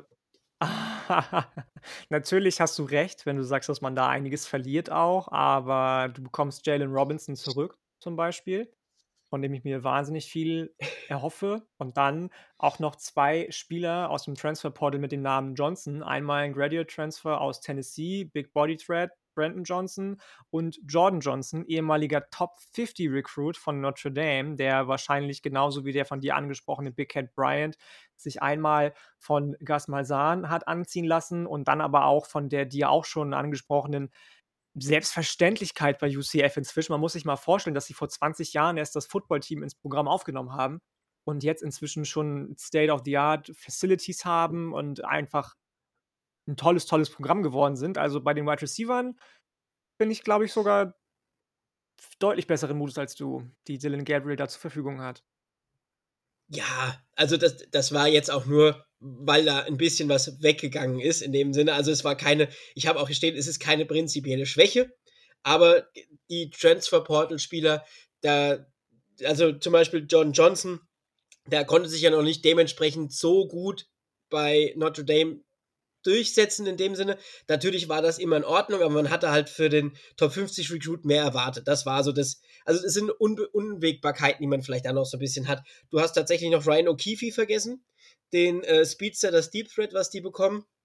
Also auch das wird ein ganz, ganz spannender Spieler und man hat mit True Freshman Titus, ähm, jetzt kommen wieder die ähm, hawaiianischen Namen, ich hoffe, ich spreche nicht aus. Atimalala. Atimala, sehr schön, danke. Einen Forster Wide Receiver, den man sich dieses Jahr auch noch in die Recruiting Class geholt hat. Also es ist jetzt nicht so, als würde da nicht Nachschub kommen. Also ist definitiv ähm, mit den Transfers, die vielleicht so eine, in, in Anführungsstrichen, kleine Unbekannte sind, aber auch das gebe ich dir vollkommen recht. Absolut Top-Truppe. Ähm, ja, eine ganz, ganz spannende Sache. Wo ich tatsächlich sage, wo es anders aussieht, ist für mich Running Back und vor allem auf Defensive Back weil da verliert man wirklich viel. Man verliert auf, den, auf Running Back Otis Anderson und Craig McRae. Ähm, beide sind weg, beide sind in die NFL gegangen. Ich glaube, Craig McRae wurde, war undrafted und Otis Anderson müsste auch undrafted gang, gegangen sein. Und man bekommt jetzt nur Bentavious Johnson zurück. Glücklicherweise war das aber dein Top-Returner aus 2020. Also der hat die Punts returned. Also das ist schon mal eine ganz gute Sache. Und dazu bekommt man noch Sophomore Johnny Richardson und wieder zwei Transfers, beide auch von größeren Unis, beide haben da auch schon Starting Experience. Einmal RJ Harvey und Isaiah Bauer von Northwestern, der war da zwei Jahre Starting Running Back, also hier auch wieder viel Erfahrung auf Running Back, aber man muss schauen, wie sie sich im neuen System machen und ja, man war letztes Jahr dummerweise schon nur die 110 gegen den Pass und verliert jetzt noch dazu drei Starter. Ähm, Richie Grant in der zweiten Runde weg, Aaron Robinson Ende der dritten Runde weg. Alleine das ist echt schon eine krasse Sache. Die verliert man und das halt für eine Defense, die letztes Jahr schon schlecht war. Da sehe ich für mich persönlich den größten Knackpunkt, den deine Defense irgendwo hat. Man hat sich zwar noch Marco Domi, äh, Domio reingeholt, auch ein Auburn-Transfer, der sollte vielleicht eine Rolle spielen, aber sonst muss man viel auf junge Spieler setzen und ja, sehe ich als große, große Schwäche, aber nichtsdestotrotz, wenn deine Offense so viele Punkte macht, kannst du vielleicht das ein oder andere Problemchen in deiner, äh, in deinem Defensive Backfield irgendwo auch, ja, kaschieren. Natürlich gibt es definitiv mehr Fragezeichen als bei Cincinnati. Brauchen wir gar nicht drüber reden. Ähm, aber ich glaube, wie du es jetzt gerade auch schon gesagt hast, dass es mit so einer high-powered Offense auch ganz schnell in eine sehr, sehr erfolgreiche Richtung gehen kann, wo du dann ähnlich wie mir fällt jetzt gerade kein gutes NFL-Beispiel ein, aber ähm, ähnlich wie manch anderes Team schon in der Vergangenheit, die, die, ja, ich sag mal, Schwachstellen übertünchen kannst, die du in der Defensive hast, einfach und dann einfach jedes Mal, jedes Spiel 40 Punkte erzielst und wer da mitkommt, das muss erstmal einer schaffen. Ähm, deswegen glaube ich einfach, dass da zum Beispiel mehr Potenzial ist als bei Memphis und SMU, über die wir ja auch noch in deinem Podcast zusammen reden werden, wenn wir uns die AAC West angucken. Hm. Schedule-technisch, wir haben schon das Spiel gegen Boise State angesprochen. Siehst du da noch irgendwas wo UCF stolpern könnte? Ja, nee. Also, äh, ich glaube, sie spielen nicht gegen Cincinnati. Ich glaube, das war das Problem in diesem Jahr, dass da das Spiel nicht stattfindet gegeneinander. Das wäre noch, oder habe ich mich gerade vollkommen vertan? Nee, doch nicht. Nee, doch, sie spielen gegen nee, Cincinnati. Nee, du hast recht. Genau. Sie spielen ja, gegen, ja. gegen, Cincinnati am 16. Oktober. Das ist natürlich noch das Spiel, da musst du drauf gucken. Da gibt's ja, da führt gar kein Weg dran vorbei. Aber sonst, ja, ist es vielleicht auch wieder nicht der Big Boy Schedule, wie man sich den erhofft hat in dem Moment, dass man sagt, okay, hier müssen wir gewinnen. Man hat noch dabei ähm, SMU, von denen kann man durchaus auch das eine oder andere erwarten, aber ich weiß nicht, was hältst du von Louisville in diesem Jahr? Nicht so viel, wenn ich das so sagen darf. Also, wir haben die schon besprochen, Julian und ich, in unserer ACC-Vorschau die müssen natürlich sich so ein bisschen so ein Turnaround, ähm, schaffen, gerade auch mit der Geschichte um Scott Satterfield, der sich so ein bisschen so einen Griff ins Klo geleistet hat, indem er sich selbst bei einigen Programmen ins Gespräch gebracht hat, die auch offene Headcoaching-Stellen hatten.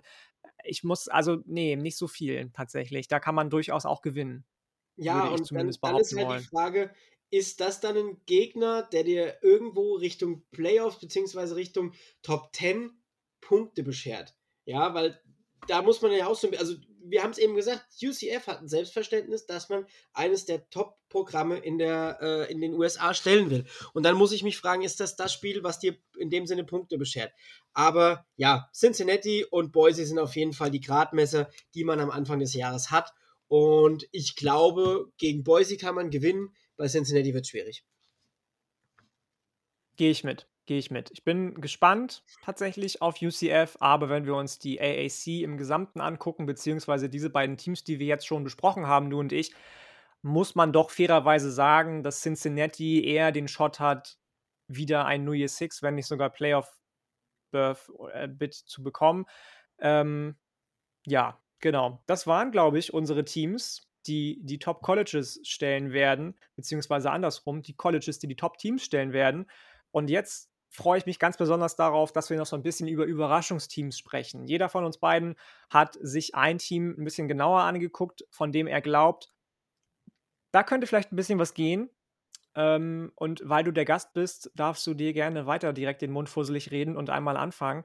Wer ist das Team, von dem du dir besonders viel erwartest, abgesehen von den Teams, die wir jetzt schon besprochen haben und eventuell auch abgesehen von den Teams, den Teams, um deinem Podcast nicht vorzugreifen, die sonst noch in der AAC rumlaufen, weil da ja eine relativ große Tiefe vorhanden ist einfach. Gut, ich hatte mir tatsächlich zwei rausgeschrieben, wo ich, wo ich mir sehr, sehr unsicher war. witzigerweise haben die beiden aber eine Verbindung. Also ich nehme jetzt den, des, das tiefere Überraschungsteam und das sind die Southern Miss Golden Eagles. Und wir haben hier ein Team, was letztes Jahr tatsächlich drei Spiele gewonnen hat. Und trotzdem glaube ich, dass man hier wirklich ein Team hat, was spannend werden könnte. Einfach vor dem Hintergrund, weil ich den Coach mag, den sie im Dezember geholt haben. Also die Southern Miss Golden Eagles spielen in der Conference USA und waren letztes Jahr wirklich nicht gut. Man hatte auch Probleme mit Quarterback, man hatte Probleme mit so einigen Stellen, aber man hat mit Will Hall den ähm, Offensive Coordinator geholt, der letztes Jahr noch bei Tulane Green bei der Tulane Green Wave ähm, Offensive Coordinator war. Wer meinen Podcast verfolgt, weiß, ich, weiß, dass ich ein großer Michael Pratt Fan geworden bin im Laufe der Saison. Der ist nämlich da nach zwei oder drei Spielen gestartet und das war einer der Spieler, die richtig viel Spaß gemacht haben, die als True Freshman gestartet sind nach drei Spielen und da den ein oder anderen Rekord, was die, dies, was die letztjährige Bilanz hat, angeführt hat. Und genau, dieser, dieser Coach, dieser Offensive Coordinator ist jetzt bei den Southern Miss Golden Eagles. Southern Miss Golden Eagles haben dazu noch einen Namen, den wir alle aus der NFL kennen. Und das ist Frank Gore Jr. Und Frank Gore Jr. Jr. Mhm, scheint genau. das Talent auf Running Back von seinem Papa geerbt zu haben, weil der hat in seiner auch True Freshman Saison wirklich überzeugt. Der hat letztes Jahr schon knapp 700 Yards erlaufen. Also es war ein unfassbar starker Spieler. Die bekommen relativ viele Spiele in der, Offens in der Offensive zurück. Also bekommst knapp die Hälfte deiner Offensive Line zurück. Du bekommst mit Jason Brownlee und Antonio Robinson zwei Junior Wide Receiver zurück, die auch wirklich, wirklich stark waren. Also die konnten auch ähm, übers Juco das eine oder andere sich ähm, holen. Man hat dazu noch Tay Keys, einen Quarterback äh, als Top Recruit. Man hat zwei spannende, ähm, ja, auch junge Spieler noch immer noch auf der Quarterback-Position. Also Sophomore Trey Love, der letztes Jahr dann das ein oder andere Spiel gestartet hat, zwar nicht wirklich erfolgreich, aber jetzt warten wir mal ab, was Will Hall da mit ihm machen kann. Man hat T-Web, äh, der auch letztes Jahr Freshman war, also auch hier einen jungen Spieler. Und dazu, neben dem Ganzen, was man jetzt an jungem Material in der Offense hat, bekommt man auch 10 von 11 defensiven Startern aus dem letzten Jahr zurück. Also du bekommst quasi deine komplette Defensive Line zurück. Du bekommst einen Großteil deiner Linebacker zurück. Nur im, Defensi im Defensive Backfield haben wir noch, ja, äh, haben wir noch ein paar Spieler, die neu sind, aber auch hier äh, Seniors, die da zurückkommen, die vielleicht letztes Jahr noch nicht gestartet sind, aber auch den einen oder anderen Freshman, der dabei ist, die irgendwo ihren Weg finden werden in dieser Mannschaft. Und ich glaube, die Southern Miss Golden Eagles können in diesem Jahr überraschen, einfach auch weil ich so viel von Will Hall halte und was er da mit, äh, mit Michael Pratt gemacht hat. Und das traue ich ihm auch bei der neuen Uni zu. Und mit einem wahnsinnig tollen Running Back wie Franco Jr. glaube ich hier wirklich, die könnten überraschen. Überraschen heißt vielleicht auch einfach eine Even-Saison zu, scha zu schaffen. Das wäre schon für dieses Team ein Riesenfortschritt. Definitiv, definitiv. Ich muss sagen, ich bin da vielleicht ein bisschen weniger ähm, in Richtung Überraschungsteam gegangen als du, aber die Southern Miss Golden Eagles habe ich definitiv auch auf dem Schirm dafür. Gerade Frank Gore Jr. hat mir letztes Jahr schon relativ viel Spaß gebracht. Aber auch mein Team, das ich mir noch rausgesucht habe, spielt in der Conference USA. Und nein, es ist nicht Marshall mit Quarterback Grant Wells, sondern das ist das Team, was sich eigentlich auch des Headcoach geschuldet oder des Headcoach wegen am liebsten mag aus der Conference USA. Und das sind die UAB, University of Alabama Birmingham, mit Bill Clark als Head Coach. Ich weiß nicht, inwieweit ihr die Conference USA verfolgt. Es ist ja neben der, ja, ich möchte, doch, ich möchte sagen, es ist ja eigentlich so ein bisschen neben der MAC, kein Rand jetzt, aber die Group of Five Conference, die man vielleicht am wenigsten verfolgt und auf dem Schirm hat, obwohl da auch einige tolle, spannende Teams spielen. Ähm, Bill Clark, Head Coach, hat dem Team so ein bisschen neues Leben eingehaucht. 2013 haben die das komplette Footballprogramm eingestampft und Bill Clark ist dann nach der Saison 2017, meine ich, Head Coach geworden und war persönlich auch zum Beispiel mein Favorit auf die Nachfolge von Jeremy Pruitt bei Tennessee. Hat auch Auburn eine Absage erteilt, die ja aus dem gleichen Staate wie UAB kommen.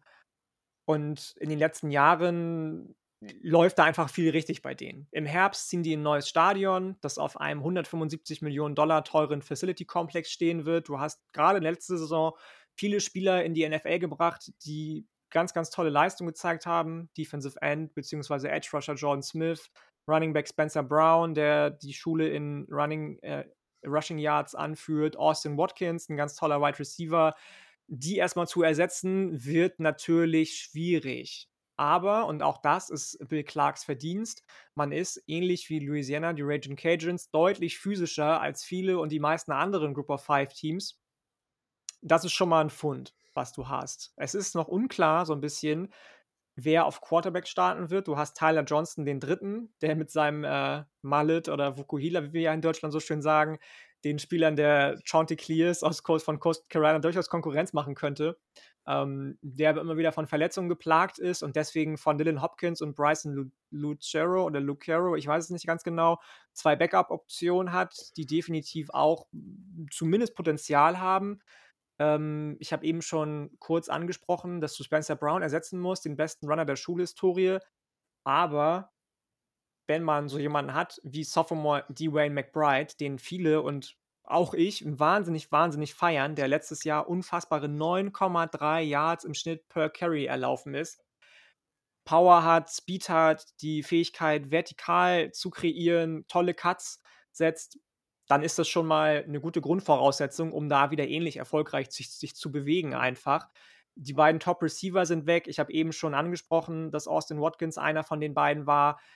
Ähm, da wirst du wohl so jemanden haben wie Treya Shropshire, der letztes Jahr schon im CUSA Championship Game gegen Marshall sein Breakout-Game hatte. Der wird wohl die neue Lieblingsanspielstation von wahrscheinlich Tyler Johnston, auch wenn der so ein bisschen verletzungsanfällig, wie gesagt, ist. Die O-Line ist Elite, das kannst du nicht anders sagen. Nur vier Sacks in 220 erlaubt. Und Leute, watch out for Cornerback TD Marshall. Wir sind ja auch Draft-Podcast. Zwei Jahre in Folge All-CUSA-Team. Das ist jemand, den ich auf jeden Fall auf dem Schirm haben werde für unsere nächstjährigen ähm, Cornerback-Previews wieder. Da werde ich definitiv genauer ein Auge drauf werfen. Du spielst in Woche 2 gegen Georgia. Klar, Georgia ist ein Team, das viele inzwischen wieder in den Conference Playoff, äh, College Football Playoff-Konversationen äh, sehen. Ich auch. Aber ansonsten hast du die Chance auf eine tadellose Saison. Gegen Marshall spielst du zwar auswärts, aber mein Gott, geschenkt. Wenn man wieder CUSA-Champion werden will, ist das ein schwieriger Weg, weil eben so viel, was an Starting Production da war, ersetzt werden muss. Die Tiefe war da letzte Saison, deswegen bin ich da relativ guten Mutes und glaube, dass UAB definitiv das Potenzial hat, eine tolle Saison wieder zu spielen, sich gegen Marshall, auch gegen so Teams wie Louisiana Tech aus der CUSA durchzusetzen und ähm, mit Bill Clark den nächsten Schritt nach vorne zu machen einfach. Ja, definitiv. Also es ist auch ein, ein, sehr, sehr spannendes Team, also die sich auch die über letzten Jahre eine gute Entwicklung genommen haben. Und ich glaube, das wird da auch irgendwo sich vielleicht in diesem Jahr auszahlen. Ist halt einfach, wie du es so schön gesagt hast, schade, äh, dass die Conference USA da so ein bisschen, ja, neben der Mac nicht ganz so viel Beachtung findet. Aber man wird hier bestimmt ähm, ja, das eine oder andere Team ärgern können. Ich glaube, das Spiel äh, zu Hause gegen Liberty könnte definitiv noch eine schwierige Aufgabe werden. Auch Tulane wird nicht einfach. Da werden wir zwei ja tatsächlich dann sowieso auch nochmal drüber sprechen, über die Tulane Green Wave. Und ja, wie du sagst, ähm, ich glaube, von, bei Georgia, da erwartet keiner, dass du gewinnst. Also, das ist jetzt nicht das Spiel, wo die Erwartungen sind als ähm, University of Alabama at Birmingham, dass du da gewinnst. Wenn du dich da aber gut schlägst, ist das auch wichtig. Absolut, absolut. Ich bin gespannt, wie es läuft für UAB, aber ich freue mich definitiv auf deren Saison.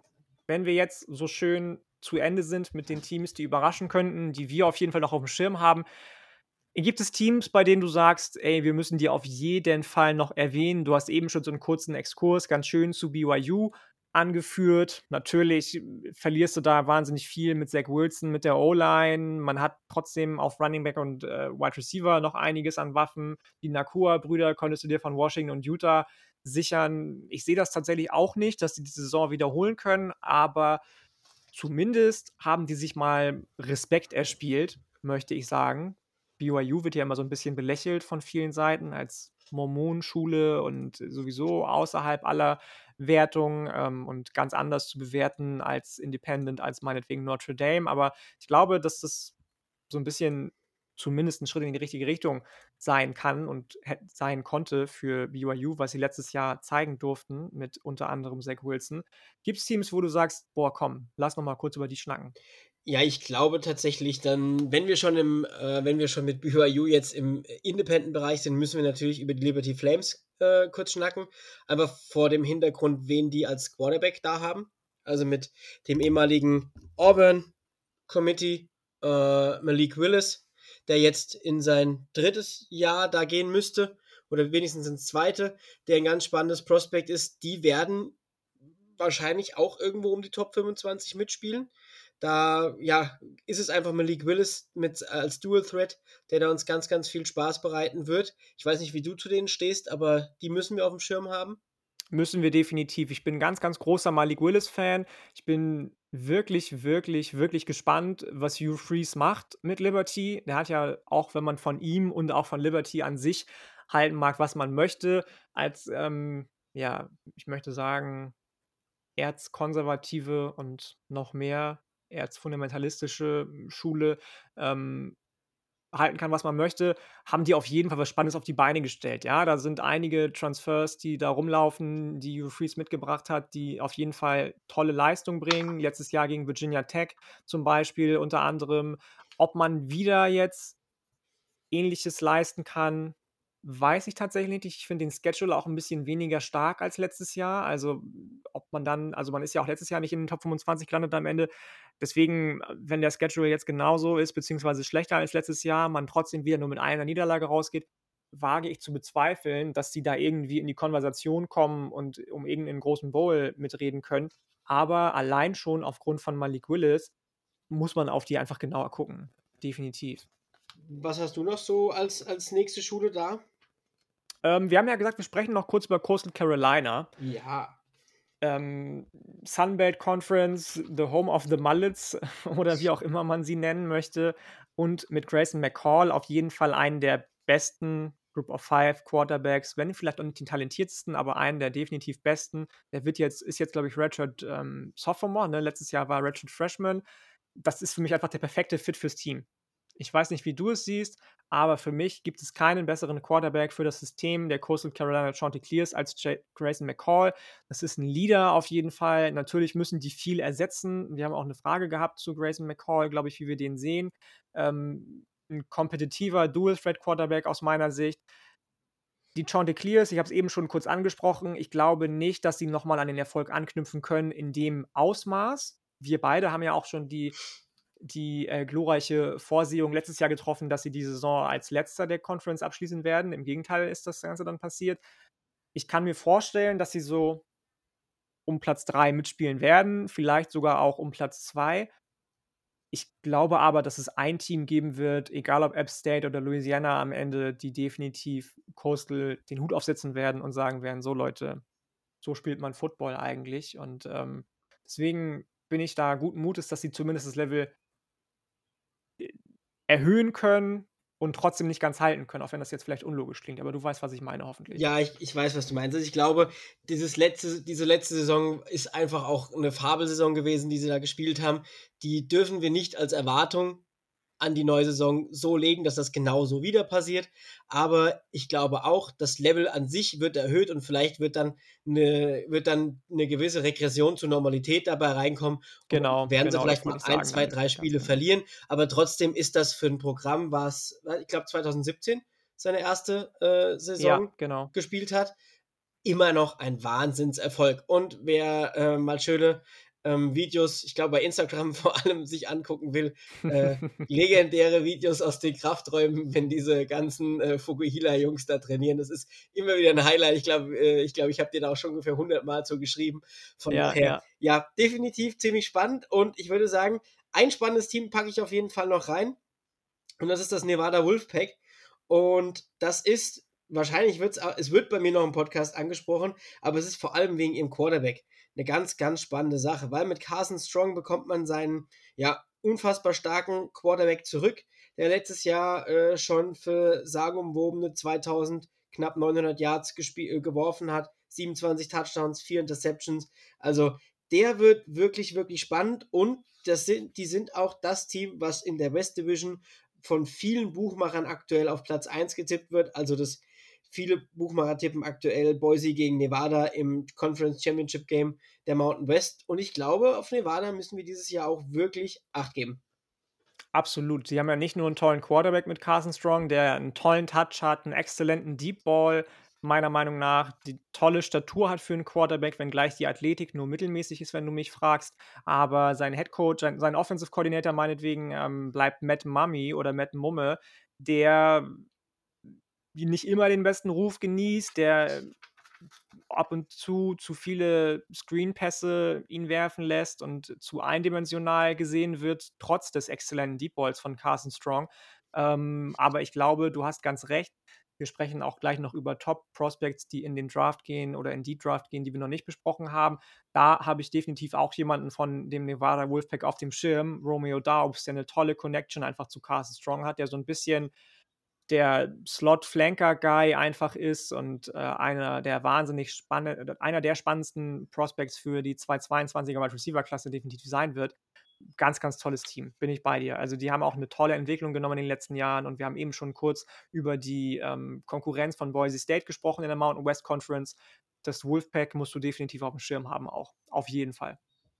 Ja, also das, ich denke, das sind nochmal drei für eure Zuhörer, wenn sie sich da was angucken wollen, beziehungsweise mal was anschauen wollen. Ich glaube, da wirst du auch viel Spaß mit haben und auch, wir hatten es ja eben schon, der nächste aus dieser Conference mit Khalil Shakir, der wird auch für den Draft sehr, sehr interessant werden. Absolut, absolut. Wir haben jetzt über Malik Willis schon gesprochen, über Romeo Daubs, Ahmad Gardner haben wir für den oder die Draft schon angesprochen. Gibt es Jungs, wo du sagst, beziehungsweise bei denen du sagst, Leute, keep your head up, auf jeden Fall auf den Spieler achten, wenn es um die nächste Draft-Saison geht? Ich glaube tatsächlich, wir bleiben gerade mal in der Mountain West und gucken uns und gucken auch mal auf Nick Starkel, der auch letztes Jahr gut gespielt hat, ist auch schon Senior, der könnte wahrscheinlich nicht für die ersten Runden in, in Frage kommen, aber definitiv auch äh, für eine spätere Runde, vielleicht für einen Backup. Das ist aber auch nie was Schlechtes, wenn man die noch zum Beispiel bekommt. Dann ähm, hatten wir eben schon Demetrius Washington angesprochen. Ich glaube, wen man auch nicht vergessen darf, wir haben ihn zwar eben erwähnt, aber wir hatten ihn noch nicht als Draft Prospect deklariert. Jalen Robinson von den UCF Knights der hat letztes Jahr schon gut gespielt. Das flog vielleicht so ein bisschen unter dem Radar, aber der wird dieses Jahr auch wieder gut spielen und wird dieses Jahr auch wieder gute Zahlen auflegen. Das heißt, du wirst hier auch wieder jemanden haben, der ähm, ja für die mittleren äh, Runden des NFL-Drafts gehen wird. Und ja, wir haben G. Sanders hatten wir schon angesprochen, Ahmed Saucy Gardner, der wird auch früh gehen. Ich denke, da sind einige Spieler, die da wirklich ja groß rauskommen können. Dude, nicer Spitzname überhaupt. Saucy Gardner, finde ich, find ich grandios. Ja. Ähm, ich weiß nicht, was du von Trey McBride hältst, Tight End von Colorado State, von den Rams. Der ist ja im Sommer ins Transferportal gegangen, soweit ich weiß, aber ist dann doch nicht transferiert, wenn mich nicht alles täuscht. Ähm, und kommt zurück zu den Colorado State Rams. Liebe Hörer, Hörerinnen, falls ihr da anderes wisst und das besser wisst als wir, korrigiert mich und uns gerne, aber das ist für mich so ein bisschen, ich mag ja zum Beispiel Mark Andrews sehr gerne von den Baltimore Ravens, ehemaliger Oklahoma Sooners Tight so dieser Tight End, der zuvor, dass der erstmal Blocking Tight ist, aber auch gute Receiving Skills mitbringt. In den beiden letzten Jahren äh, jeweils vier Touchdowns gefangen hat. Auf den sollte man definitiv ein Auge haben. Und eben kurz im Vorgespräch haben wir schon ganz, ganz dezent einen anderen Spieler noch angerissen von UTSA. University of Texas San Antonio, Rashad Wisdom, ein hard-hitting Safety, den ich auf jeden Fall in den letzten äh, Spielen der Saison 2020 sehr mit viel Freude verfolgt habe und auch jetzt wieder mir genauer angucken werde. Definitiv gibt es da auch wieder spannende Prospects. Ich freue mich sehr auf Romeo Daubs, auf alle, die wir jetzt genannt haben. Carson Strong hast du schon genannt. Wir haben schon über Grayson McCall gesprochen. Ähm, wir haben jetzt kurz über Carson Strong gesprochen. Wie siehst du Dustin Crum? Von den Kent State Golden Flashes. Wir haben ja, von Peter Schindler, hatte... liebe Grüße, eine Frage bekommen zu Dustin Crum. Ist das ein Sleeper für die kommende Draft-Saison? Ja, der kann definitiv ein Sleeper sein. Also er hat letztes Jahr schon eine solide Saison. Ja, das, äh, das Problem an, äh, an der Mac ist dann ja oftmals, dass ja da Ergebnisse zustande kommen, da wird einem schwindlig und das, ja, das täuscht vielleicht über die ein oder andere Schwäche hinweg, die der ein oder andere Spieler hat. Aber ich glaube, Dustin Crum, der müsste definitiv für auch wieder die mittleren Runden, ich glaube nicht, dass er ganz vorne irgendwo geht. Das wäre wahrscheinlich vermessen zu sagen, aber für die hinteren Runde könnte das auf jeden Fall ein spannender Sleeper sein. Einfach vor dem Hintergrund, dass du halt in der Mac viel Passing hast und Dustin Crum, ja, letztes Jahr bei wenigen Spielen, ich glaube, sie hatten sechs, oder? Ähm, vier sogar nur. Sogar nur vier. Äh, 1181 Yards, 12 Touchdowns, 2 Interceptions. Also warum nicht? Viele sehen ihn auch auf jeden Fall als den besten QB in der MAC. Und für jetzt nicht in der ersten Runde, ich glaube, das ja, wäre schwierig, aber als Dual Threat kann der bestimmt für, ja, irgendwo für eine Überraschung sorgen. Definitiv. Ich habe den letztes Jahr mit Julian zusammen schon mal in der Folge angesprochen, dass es für mich immer so ein bisschen sowohl was das Aussehen anbelangt, als auch den Körperbau, als auch die Spielweise so eine kleine Andrew Luck-Kopie, natürlich qualitativ gesehen vermessen, ihn damit gleichzustellen. Aber Leute, Obacht. Peter Schindler, ich hoffe, deine Frage haben wir beantwortet, lieber Peter. Ähm, Dustin Crum sollte man definitiv im Auge behalten. Ein weiterer Quarterback, auf den die Leute sich freuen und zu dem wir eine Frage bekommen haben, ist Lane Hatcher von den Arkansas State Red Wolves.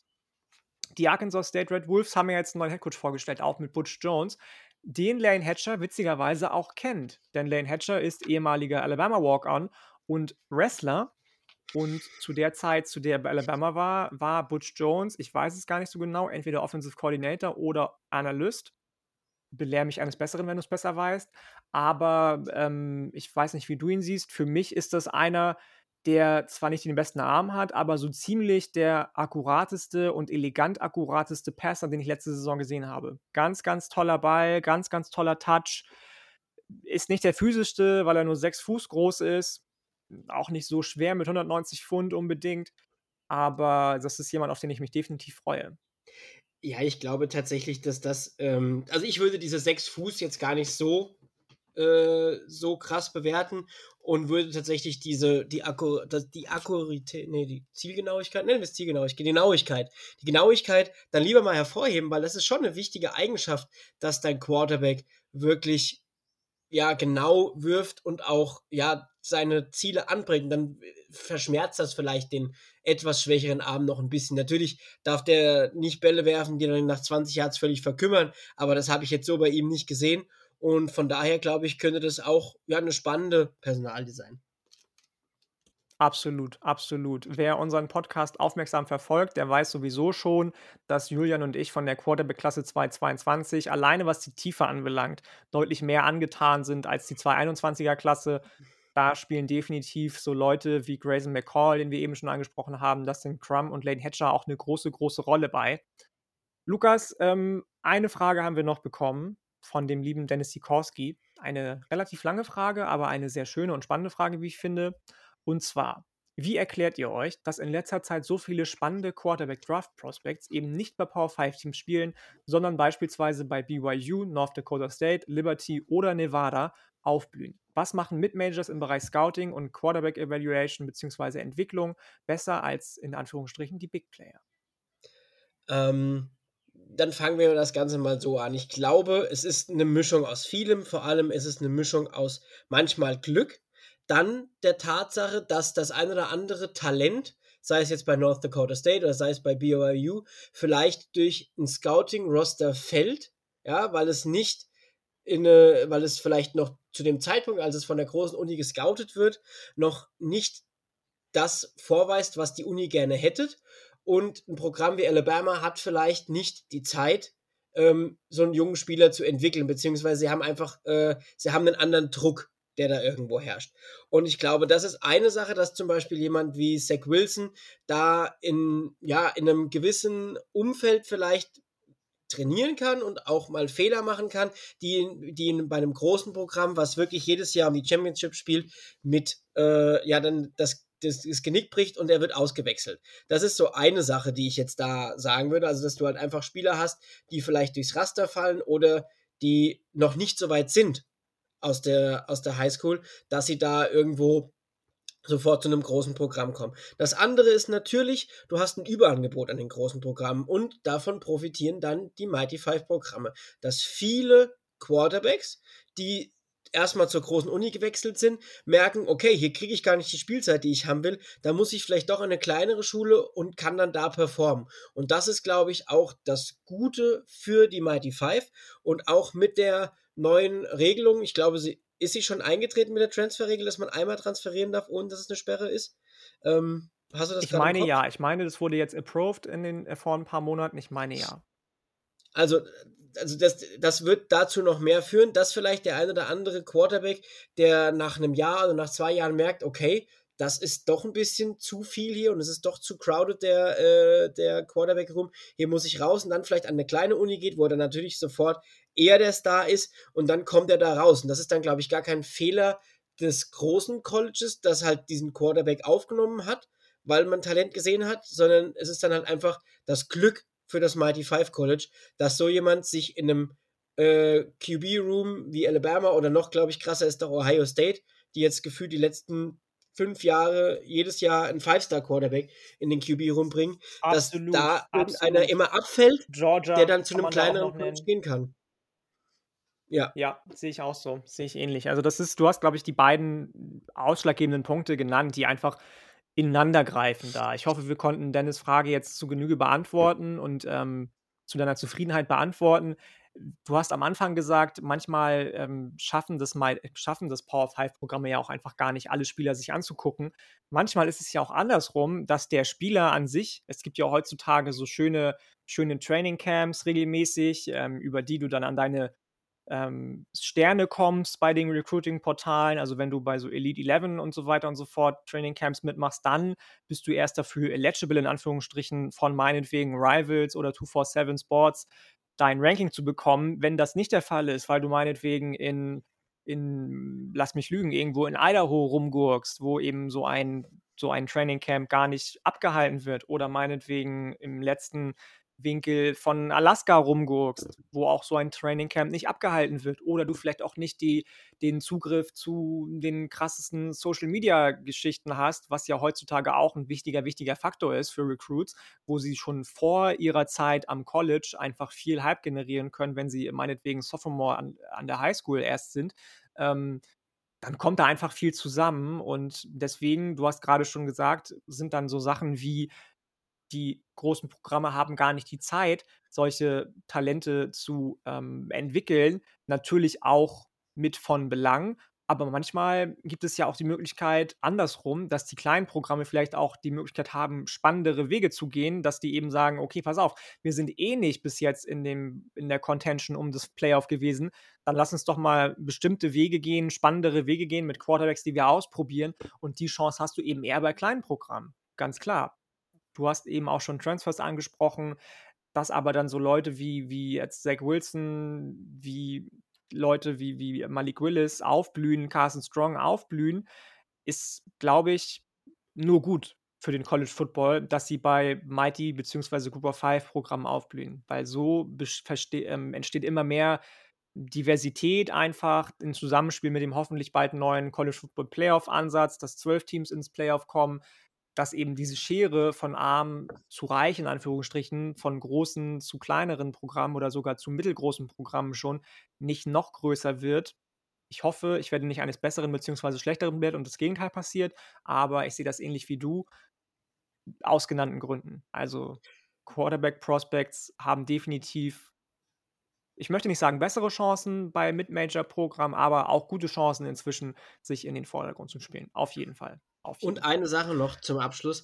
Ich glaube auch, man unterschätzt, äh, weil Dennis auch, glaube ich, die North Dakota State äh, äh, mit drin hatte. Ich glaube, man unterschätzt Deu aus deutscher Sicht die Strahlweite in den USA von diesen, äh, von diesen, F von diesen FCS-Schulen wie North Dakota State. Ich glaube, die sind in ihrer Region und auch teilweise überregional sehr, sehr, sehr bekannt. Das kommt bei uns nur weniger an. Einfach weil es tatsächlich für uns noch weiter weg ist und noch schwieriger zu verfolgen, wie jetzt ähm, der FBS-Bereich. Und selbst da merkt man ja den Unterschied zwischen den Colleges, die ihr größtenteils bei euch im Podcast bearbeitet und von denen, die ich in meinem Podcast bearbeite. Also ich glaube, auch da unterschätzen wir einfach die Strahlkraft von North Dakota State.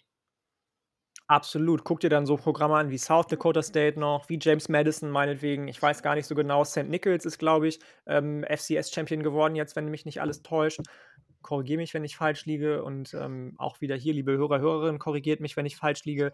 Aber das stimmt schon. Ne? Also gerade regional, lokal sind auch das Powerhouses, um, auf, um Gottes Willen. Also auf jeden Fall. Nicht umsonst kommen so Leute wie äh, Carson Wentz auch von, von North Dakota State. Ähm, zum Beispiel. Ne? Da kommen immer wieder auch Jahr für Jahr tolle, tolle Namen auf jeden Fall raus. Jeremy Michin, Carolina Panthers, Safety, den Julian und ich sehr gerne mögen. Safety-Linebacker-Hybrid auch auf der, aus der FCS beziehungsweise sogar Division 2, soweit ich weiß. Also, das sind schon auch trotzdem Maschinen, um Gottes Willen. Ja, genau. Und ich denke, das, ist so die Sache, die darf man, glaube ich, einig aus dem, aus dem Auge verlieren. Ich denke auch. Ich denke auch. Wir haben eben ja schon über so ein paar, wenn wir jetzt alle Teams, alle Fragen, alle Quarterback-Prospects abgearbeitet haben, haben eben ja schon über so ein paar spannende Spiele gesprochen, Lukas, ähm, die die Conferences beziehungsweise die Divisions so mit sich bringen aus den Mid-Major-Programmen. Wir haben schon über Louisiana gegen Texas gesprochen. Das ist in Woche 1 direkt mal ein Kracherspiel. Gibt es andere Spiele, die wir noch nicht besprochen haben, von denen du sagst, Leute, bitte, bitte einschalten? Ja, ich glaube tatsächlich, dass man die zwei Cincinnati-Spiele sich angucken sollte. Also, Gegen Indiana und Notre Dame, meinst ja, du? Ja, ich glaube, das sind ja. die, da werden wir, da werden wir gucken, kann sich Cincinnati auf hohem Level beweisen. Absolut. Ich glaube absolut. hier. Ich habe mir noch. Ja, mach du. Du bist der Gast. Nee, nee, du bist der Gast, on. Nee, ich wollte, ich wollte nur, ich wollte nur zu sagen, wollte tatsächlich nur sagen, dass ich das tatsächlich mit den beiden Spielen, die sind, ähm, die sind für mich, das sind die Top-Spiele, Group of Five gegen äh, Mighty Five gegen Power Five. Absolut, absolut. Ich, ich gehe da mit. Also ich habe noch ein paar andere Spiele mir aufgeschrieben, von denen ich glaube, dass sie spannend werden können. Das ist zum einen Hawaii gegen UCLA. Ich halte einfach die nächste Saison sehr viel von UCLA. Hawaii muss man gucken, wie sie mit dem neuen Head Coach seit letztem Jahr zurechtkommen. Ähm, San Jose State gegen USC, glaube ich, kann noch relativ spannend werden. San Jose State haben wir eben schon kurz angesprochen, hat ähm, eine tolle, tolle Saison in der Mountain West Conference gespielt. Und bei USC kommen dann so Leute wie Keaton Slovis zurück, die ein Auge auf den Pac-12-Titel, möchte ich meinen, geworfen haben. Ich weiß nicht, wie du Texas AM bewertest, mit neuem Quarterback auch wahrscheinlich, die dann eben gegen Kent State mit zum Beispiel Dustin Crum als Quarterback spielen. Und ganz zuvorderst haben wir eben auch schon kurz drüber gesprochen, UAB gegen Georgia, App State gegen Miami. Das sind so, glaube ich, die Spiele, auf die man auf jeden Fall zumindest mit einem Auge gucken könnte, wenn es um Out-of-Conference-Games geht in der Group of Five. Ja, glaube ich auch. Ich glaube ähm, zwar, dass das Kent State-Spiel äh, schwierig werden könnte. Ich glaube, da ist Texas AM schon noch eine, eine, eine Hausnummer aus der SEC. Aber ja, ich glaube, wir werden bestimmt das eine oder andere Spiel erleben, wo wir vielleicht dann vorher gar nicht so drauf geguckt haben, was nach zwei, drei Spieltagen noch dann ganz interessant ist. Das können wir, äh, können wir dann vielleicht nochmal irgendwann in der Folge während der Saison besprechen, wenn dann auf einmal, keine Ahnung, äh, Tulane die ersten drei Spiele gewinnt und dann noch ein spannendes Spiel hinterher hat. Aber ja, ich glaube, die, die du genannt hast, die können wir erstmal so belassen. Absolut, absolut. Ich würde sagen, das Jersey, das beste Jersey der Group of Five, hängen wir hinten an. Lass uns erst kurz über die Conference-Sieger, die wir tippen, sprechen. Ähm, und auch hier gehen wir, würde ich sagen, alphabetisch vor. Die AAC. Ich glaube, es ist schon relativ klar geworden, wer für uns der Favorit ist. Ja. Hast du trotzdem noch eine andere Meinung, dass da irgendwas passieren könnte, dass nicht Cincinnati die Conference gewinnt, oder? Cincinnati hat halt den schweren Out-of-Conference-Spielplan. Das könnte ja. den vielleicht ja. in der, in der, äh, ja, vielleicht irgendwie noch ein Problemchen bereiten, aber in der Conference werden die sich mit den UCF Knights um die Krone prügeln.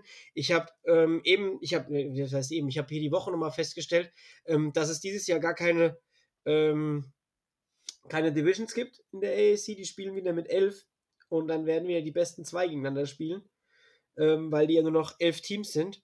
Und ich glaube genau, tatsächlich. Genau, Yukon ist ja nicht mehr dabei seit letztem Jahr. Richtig, und ich glaube, das Championship Game wird Cincinnati gegen UCF sein und da kann alles passieren. also gehe ich mit. Gehe ich total mit. Wir haben eben schon zweimal gesagt, wir sprechen bei dir noch über Memphis mit Sicherheit, über SMU mit Sicherheit. Das sind nicht die einzigen Teams, die noch spannend sind in der AAC. Aber ich habe mir tatsächlich UCF aufgeschrieben als Conference-Sieger, weil ich eben glaube, beziehungsweise was heißt als Conference-Sieger? Als bestes Team der Conference vielleicht, muss man so sagen. Weil ich glaube, dass Cincinnati, wie du schon an, angesprochen hast, echt den schwereren Out-of-Conference-Schedule hat. Und wenn du Pech hast, verlierst du eben gegen Indiana und gegen Notre Dame und wenn du dann noch mehr Pech hast, heißt das, dass du noch nicht mal ins Conference Championship Game kommst, weil zwei Niederlagen auch eine zu viel schon sein können, wenn die besten beiden Teams ohne Divisions, Divisions gegeneinander spielen. Ähm, weswegen bei mir UCF steht tatsächlich, auch wenn Cincinnati vielleicht das beste Team der Conference ist. Ja, das äh, ist doch mal, wir haben mal einen Unterschied, das ist doch gut. Ja, würde ich auch sagen. Würde ich auch sagen. Conference USA? Ähm, die haben ja wieder Divisionen und ich glaube, wir haben über ein Team eben schon kurz gesprochen und das ist UAB, wird meiner Meinung nach die West Division gewinnen und bei der East Division schwanke ich noch, gehe aber mit dem Obvious Elephant in the Room und sage Marshall. Das heißt, wir okay. spielen äh, Marshall gegen UAB im Conference Championship und da glaube ich aber, wenn es so kommt, dass Marshall gewinnt. Okay, wir haben den nächsten Unterschied. Ich glaube, UAB wird es machen. Das ist dann vielleicht der kleine Homer-Pick jetzt an meiner, von meiner Stelle. Aber ich glaube, UAB wird sich da die Butter nicht vom Brot nehmen lassen und das dritte Mal in den letzten vier Jahren die CUSA gewinnen. Ähm, wir haben jetzt noch gar nicht so ausführlich über die MAC gesprochen. Nehmt uns das bitte, bitte nicht übel. Allgemein ist es in der MAC sowieso relativ eng alles. Du hast Teams wie Toledo, du hast Teams wie Ohio, Kent State, Ball, Ball State, die sind alle relativ dicht beieinander. Auch die beiden Teams aus Michigan, Central und Eastern Michigan, beziehungsweise Eastern, Western, Western, ich weiß es gar nicht so genau, sind in guten Positionen. Bei Buffalo wird man gucken müssen, wie verkraften die den Abgang von Head Coach Lance Leipold, der das Team ja in Richtung Kansas verlassen hat und wahnsinnig, wahnsinnig krass das Team damit in der Entwicklung einfach zurückwirft, weil auch einige Koordinator mit ihm mitgehen und viele Spieler ins Transfer Portal gegangen sind. Da muss man echt gucken, kann er das Niveau aufrechterhalten, der neue Head Coach, von dem ich gerade gar nicht so genau weiß, wer es ist. Da müsste man jetzt mal Jan Beckwert fragen. Ähm, es sei denn, du weißt es gerade ad hoc und kannst mir da weiterhelfen. Äh, warte ganz kurz, ich muss es schnell nachschauen. Dauert zwei Sekunden. Der neue Head Coach ist. Nee, Lance Leipold ist noch, noch da. Nee, Lance Leipold ist zu Kansas gegangen. Ist. Okay. Nee, dann habe ich es gerade auch nicht. Dann hatte ich noch, auch noch eine falsche Notiz. Du kannst ja mal schnell nachgucken, ja. dich einmal stumm schalten, nachgucken. Ich mache weiter. Ähm, bei Ohio muss man natürlich gucken. Die sind sehr, sehr konstant mit Frank Solik, sowieso in den letzten Jahren. Toller, erfahrener Headcoach. Aber ich gehe einfach, weil ich sehen will, wie der Dustin Crumb-Hype sich entwickelt. Du hast eben schon seine fast 1200 Yards in nur vier Spielen angesprochen. Ähm, gehe ich mit Kent State in der MAC. Oh, das ist ein spannender Pick. Moment, jetzt lass mich gerade kurz gucken. Äh. Ähm, Maurice Linquist. Okay. Moment, der war vorher Defensive Back Coach bei den Dallas Cowboys. Okay, alles klar. Sagt mir noch nicht so viel, muss ich mich wohl noch ein bisschen beschäftigen. Ich auch nicht. Ich bin tatsächlich in der Mac, äh, in der Mac-Vorbereitung noch gar nicht so tief drin, aber ich würde da äh, trotzdem äh, als Sieger der Mac äh, mit den Toledo Rockets gehen und die spielen entweder gegen die Ohio Bobcats oder die Kent State Golden Flashes im Finale. Glaube aber tatsächlich, dass es Golden, die Kent State Golden Flashes werden, alleine wegen dem Quarterback. Ja, gehe ich mit. Also Toledo finde ich auch spannend, wie gesagt, aber bei Kent State möchte ich einfach sehen, wie der Dustin Crumb-Hype explodiert. Wie gesagt, das, das wäre mein Wunsch. Die vorletzte Conference, die Mountain West Conference, für mich gibt es da tatsächlich nur eine Möglichkeit, Boise State. Alle anderen finde ich auch spannend, wie wir eben schon kurz angesprochen haben. Aber allein schon, weil ich sehen möchte, wie trotz des schweren Out-of-Conference-Schedules Andy Avalos vielleicht in den New Year's Six Bowl kommt, wie seine beiden Vorgänger auch, Entschuldigung, auch schon vor ihm, gehe ich da mit den Boise State Broncos. Äh, ja, die werden im Finale stehen und die werden gegen das Nevada Wolfpack spielen und ich glaube, da setzt sich Carson Strong, den ich aktuell noch als besseren QB aus dem letzten Jahr sehe, beziehungsweise die anderen beiden müssen mir es erst beweisen, setzt sich Carson Strong mit dem Nevada Wolfpack durch. Ja, okay, sehr fair, sehr fair. Schön, dass es hier mal einige differenzierte Meinungen gibt. Bei Julian und mir ist das ja nicht immer so, dass wir uns in zu vielen Sachen uneinig sind, vielleicht in zu vielen Sachen einig. Ähm, aber sei es drum kommen wir zur letzten Conference, zur Sunbelt Conference. Und jetzt bin ich auf deinen Pick gespannt. Ja, es ist, es, das, ist, das ist wirklich, wirklich schwierig. Also, ja, Coastal Carolina mag ich ja auch, aber ich glaube, am Ende wird sich zwischen Appalachian State und den Raging Cajuns entscheiden.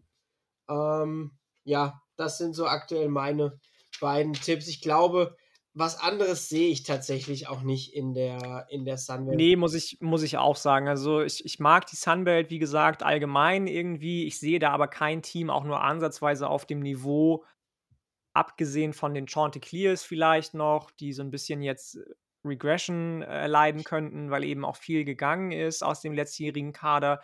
Ähm, und dann eben App State und, und Louisiana ich habe tatsächlich mir App State aufgeschrieben. Bei Louisiana, hm, auch wenn App State den neuen Quarterback hat, äh, bei, bei, bei App State sehe ich einfach auch mehr, mehr Offensivpotenzial, muss ich dir ganz ehrlich sagen. Und deswegen, die Defensive bleibt auch ähnlich stark, wie sie ist.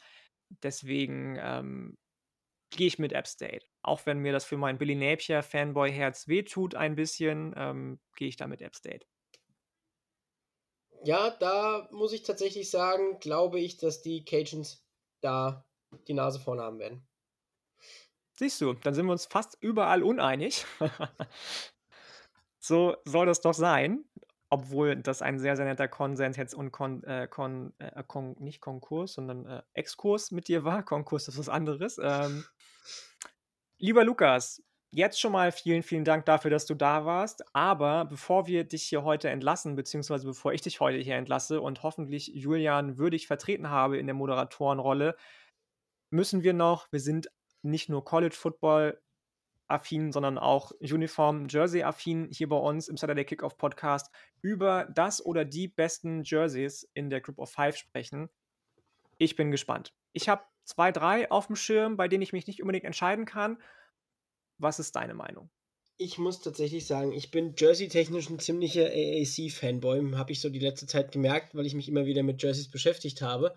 Und ich habe eine Top 3 und ich fange jetzt mal mit meiner 3 an. Ich, wenn du, du hattest, glaube ich, auch 3, hast du gesagt. Ähm, da können wir ja jeder die Top 3 machen. Wäre das für dich in Ordnung? Ja, ist doch super. Ist doch gut. Perfekt. Ähm, dieses, für, dieses, für dieses Trikot wurde ich schon äh, ziemlich schwer äh, gemobbt in einem anderen Podcast. Trotzdem mag ich es. Und ah, ich werde ich glaube, ich weiß, was du jetzt Ich glaube, ich werde nicht davon abrücken und das ist das USF Bulls, die ja. Slime-Edition. Da kann mir keiner sagen, was er will, aber dieses, dieses Promotion-Video, was sie damals gedreht haben, das hat mich einfach gepackt im Sonnenuntergang mit diesen Chromhelmen. Nee, ich finde es einfach gut und man sollte das auch nicht anders sagen. Das ist ein Top-Trikot. Top also, ich muss sagen, das ist auf jeden Fall ein Trikot, was ins Auge fällt. Ich finde das ganz schön, dass du da jetzt einfach zu deinem Commitment stehst. Julian hat das zum Beispiel auch gesagt in, äh, vor ein paar Wochen mal, er muss, er wird nächstes, in, dem, in, dem nächsten, in der nächsten Draft-Saison definitiv eher zu seinen Takes stehen, die er Anfang der Saison getätigt hat, als dass das jetzt vielleicht letztes Jahr der Fall war. Ich muss sagen, dass das ein guter Ansatz ist, den ich auch verfolgen werde und möchte. Wenn man die Meinung hat, soll man die auch die ganze Zeit vertreten, bitte. Ähm, ich finde es schwierig tatsächlich, weil ich die Helme an sich zum Beispiel mag, aber mir dann doch die Farbe, dieses Slime Green, ich möchte nicht sagen, zuwider ist, das auf keinen Fall, aber dann doch ein bisschen zu krass ist. ähm, aber die Helme mag ich sehr, sehr gerne. Meine Nummer drei, und ähm, das habe ich selbst nicht erwartet, kommt aus der Mountain West Conference und wir haben uns heute schon sehr, sehr viel über dieses Team unterhalten sind die Nevada Wolfpack blauen Jerseys mit den silbernen Helmen. Ich weiß nicht, ob du das schon mal gesehen hast, aber mit diesem chromfarbenen Helm vom Nevada Wolfpack, das Blau ist ja so ein relativ dunkles, mit so einem leichten dunkelgrau-Touch auch. Finde ich schön anzugucken, auch auf jeden Fall. Ja, habe ich tatsächlich auch schon gesehen, finde ich gut, ja. Ja, ja, muss ich auch sagen. Deine Nummer zwei, Lukas. Ich muss sagen, ich bin äh, schwanke hin und her und mache es jetzt spontan und meine Nummer zwei ist das letztjährige 175 Jahre Navy-Trikot, ähm, was sie zum Army Navy Game getragen haben.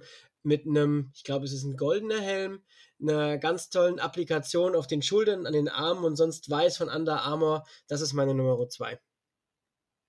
Habe ich jetzt gar nicht so auf dem Schirm, muss ich gestehen, aber wenn du das sagst, dann werde ich mir das nochmal angucken auf jeden Fall.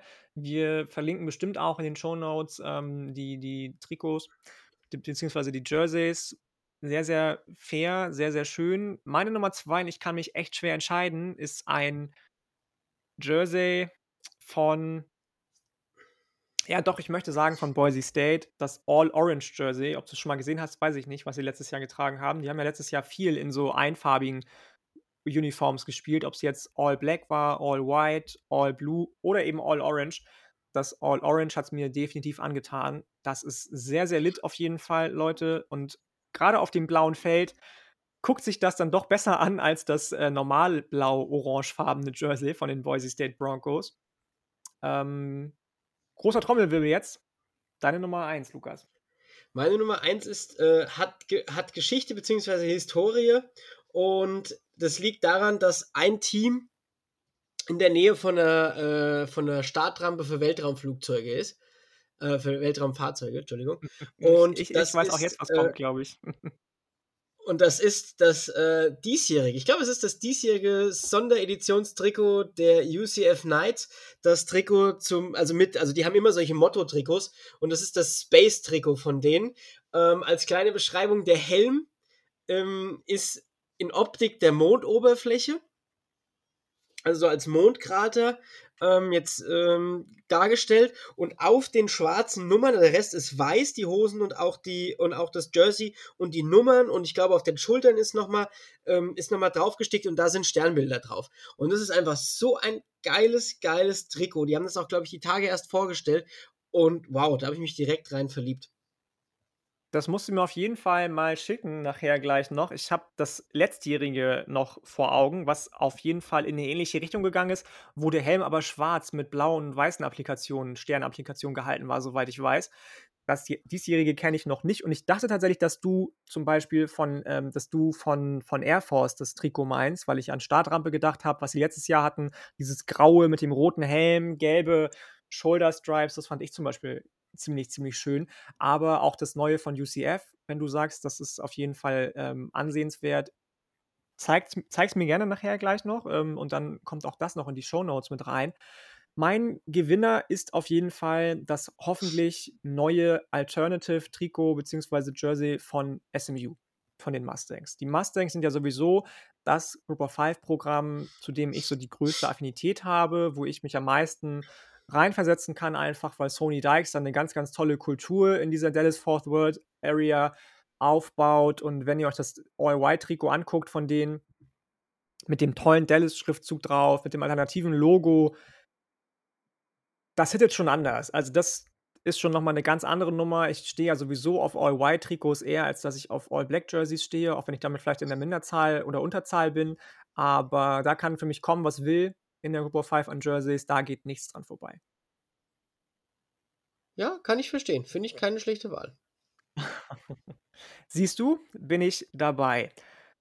Leute, wir sind jetzt fast bei 2 Stunden. Lukas und ich wissen gar nicht so genau ob wir jetzt noch eine Folge aufnehmen oder nicht, nämlich für den Mighty Five Podcast oder ob wir das an einem anderen Tag noch machen.